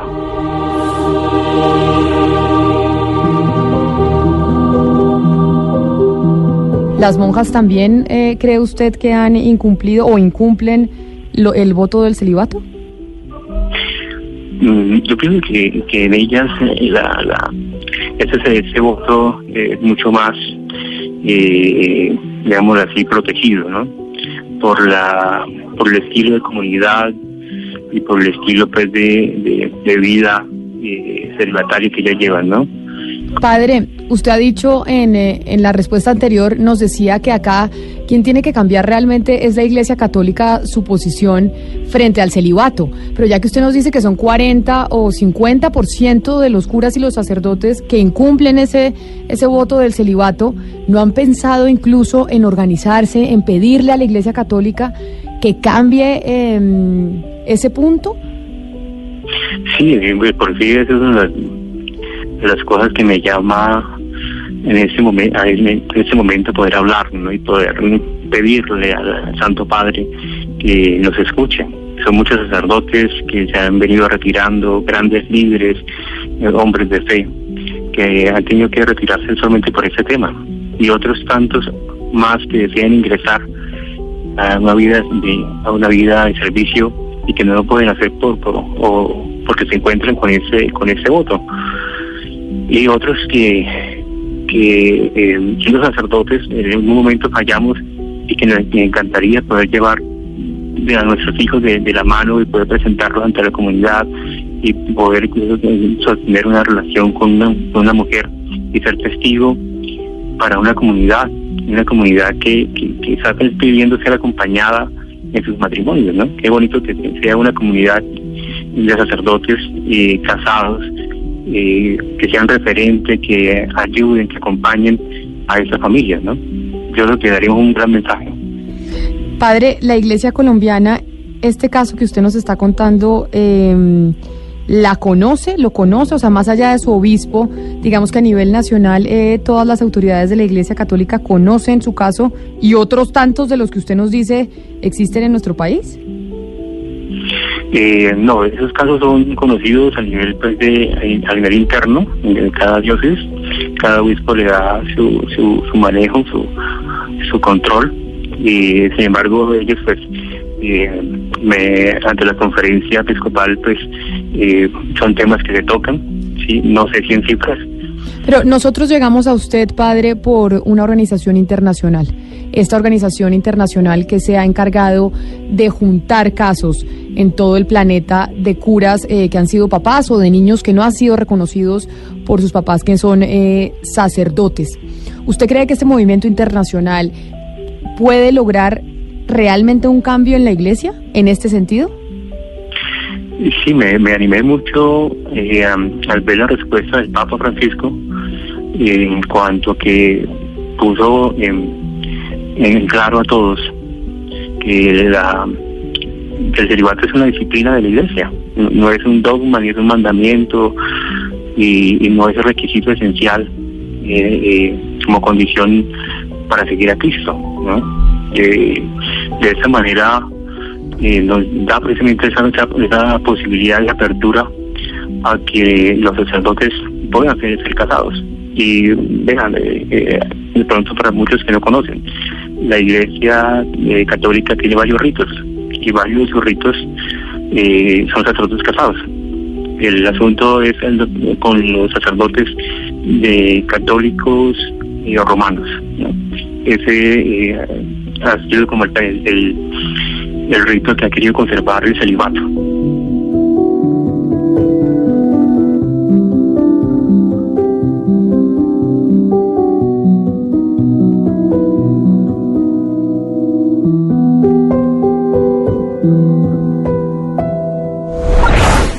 Me viene a la mente una frase eh, di San Paolo VI.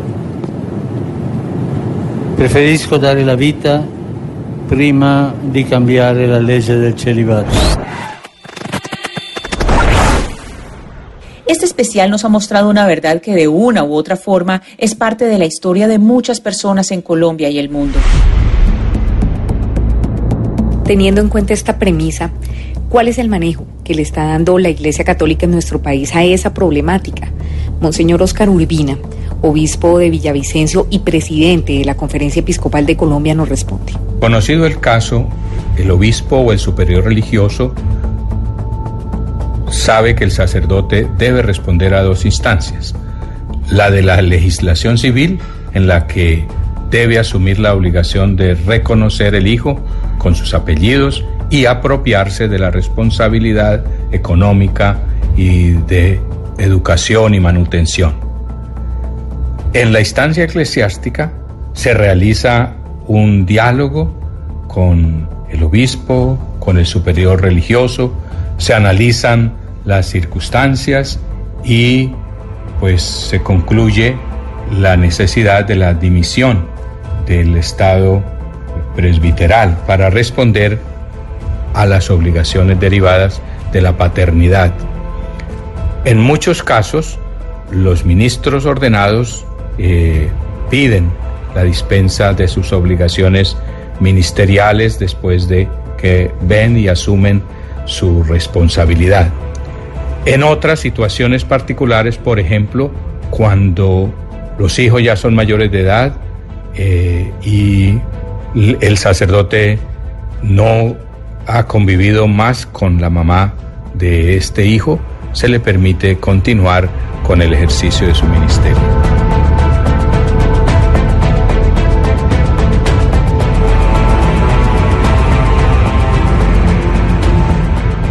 ¿Realmente este problema le preocupa de verdad a la Iglesia Católica?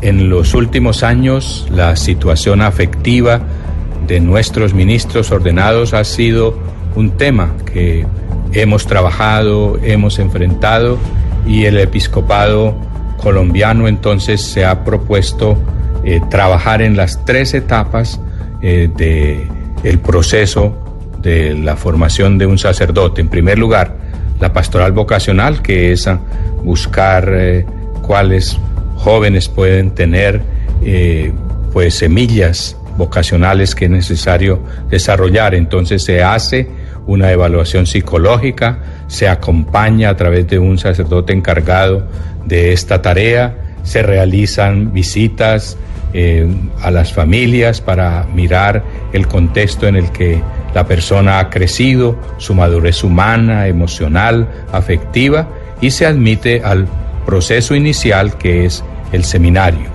En esa etapa del seminario se insiste en la importancia de tener muy claros los criterios de la formación humana y afectiva, que los conozca el candidato, que los viva que, y que dé precisamente también muestras de que en esta preparación para el ministerio eh, y acompañado psicológicamente con un acompañante espiritual a nivel ya eh, de su conciencia y también en talleres de formación afectiva y de la integración de la dimensión afectiva a las demás dimensiones de la vida y de la formación se pueda pues tener una garantía para la vivencia del celibato.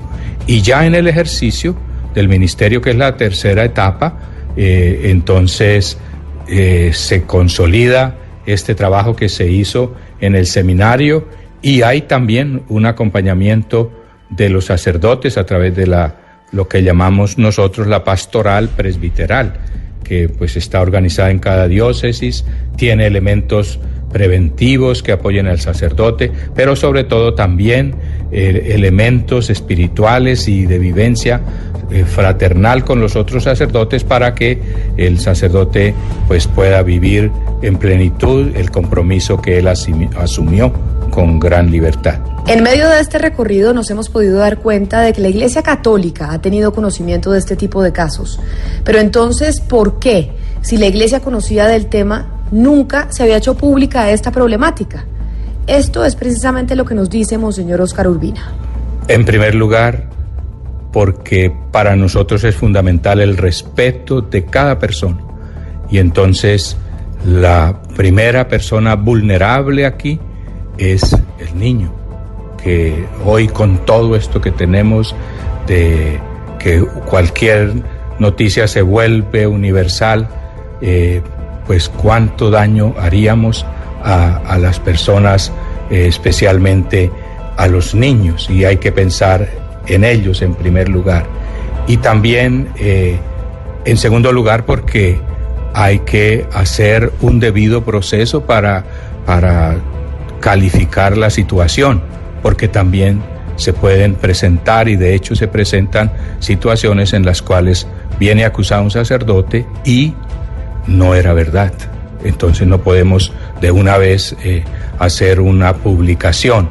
Cuando nosotros conocemos esto, actuamos con prudencia, de acuerdo con las normas que la Iglesia tiene a nivel universal y en muchos casos, sí, lamentablemente, porque no tenemos ningún conocimiento, pues esto permanece oculto, pero no es por un descuido para enfrentar esas situaciones y poder garantizar la protección y el cuidado de los niños, hijos de sacerdotes, como ya lo he dicho, porque ellos están en primer lugar.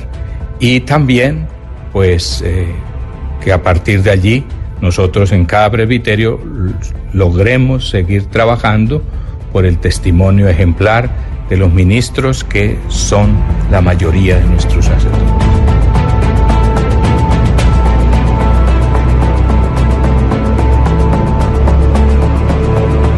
Y aunque nos habían comentado de casos en los que hijos aparecen cuando los sacerdotes mueren para reclamar sus herencias, Monseñor Urbina explica ese fenómeno de la siguiente forma. No es común que se presenten este tipo de situaciones. En general no tenemos conocimiento de ello. Pero es bueno aclarar pues que cada sacerdote maneja sus propiedades si es un religioso, por el voto de pobreza, pues eh, ha renunciado a ellas. Si es un sacerdote diocesano, pues él maneja personalmente lo, lo que pueda tener y establece previamente por escrito la destinación de lo que él tiene y qué hacer a su fallecimiento. Para Monseñor Urbina, este no es el ideal de lo que debe ser un proyecto de familia. Hijos que sufren, pero también curas que padecen por esta relación clandestina. Sin duda, este tipo de relaciones no es el ideal de lo que debe ser un proyecto de familia. En la mayoría de los casos los hijos sufren el hecho de no poder referenciar a su padre y no contar con su apoyo, su compañía permanente. Eh, Mm, del conflicto también del sacerdote, pues somos conscientes, porque su corazón se divide entre el amor a su ministerio y el amor exclusivo a una mujer y a su prole. Por eso la iglesia pues pide al sacerdote que deje el ejercicio de su ministerio para responder por su hijo. Con todo esto que hemos venido conociendo, y en medio de tantas protestas, denuncias de abusos y de relaciones clandestinas, ¿ha pensado la Iglesia replantear el tema del celibato y dejar a sus miembros tener una familia? Esa es la respuesta contundente del presidente de la Conferencia Episcopal de Colombia. La Iglesia seguirá convencida del valor del celibato como un don precioso para ella, porque es que ella lo asume mirando a Jesús, cómo vivió él en vida célibe su entrega a Dios Padre y su entrega a el pueblo de Dios por amor. El, el celibato es un camino para una vivencia profunda del amor a Dios con todo el alma, con todo el ser, con toda la mente eh, y amar a los hermanos que el Señor coloca en nuestras manos. Entonces, esa es, eh, ese es el horizonte en el que la Iglesia camina en la vivencia de este don. El problema no es el celibato. El Papa Francisco lo ha dicho en muchas oportunidades. Para ser sacerdote no solo se requiere la vocación para la vida sacerdotal, sino también la vocación para la vida célibe. El papel de un sacerdote es seguir su juramento, hay reglas que, lo condicionan, pero más allá de eso, como ser humano, como persona, como alguien de carne y hueso, esto es lo que Monseñor Óscar Urbina nos dice sobre lo que debería ser la prioridad de un cura que está inmerso en ese dilema, en el dilema entre responder por un hijo o hija o seguir entregándole toda su vida a Dios y a la iglesia. Sin duda, responder por el niño, porque las directrices también en la iglesia son claras y el sacerdote antes de ser ordenado las ha conocido. Entonces la atención prioritaria por parte del sacerdote debe eh, ser hacia la descendencia eh, y prima el derecho de los niños a tener un papá y una mamá, ya que para nosotros también la familia es la célula primera de la iglesia y de la sociedad. Hoy hemos escuchado no una, sino varias realidades que tiene como protagonistas a muchas personas en el mundo, que son realmente realidades muy crudas. La Iglesia Católica está atravesando un momento muy difícil en medio de acusaciones y señalamientos de todo tipo. Hoy quisimos hablar de uno de los escándalos que se están conociendo a nivel mundial, pero solo por una razón, porque quisimos abrirle nuestros micrófonos a esas voces que tienen una historia que contar, que han estado en la clandestinidad. ¿Y por qué? Pues básicamente por miedo. Y por eso pensamos que merecen ser escuchadas y atendidas, que su historia tiene que ser conocida. Pero más allá de todo eso, tienen que ser respetadas y reconocidas.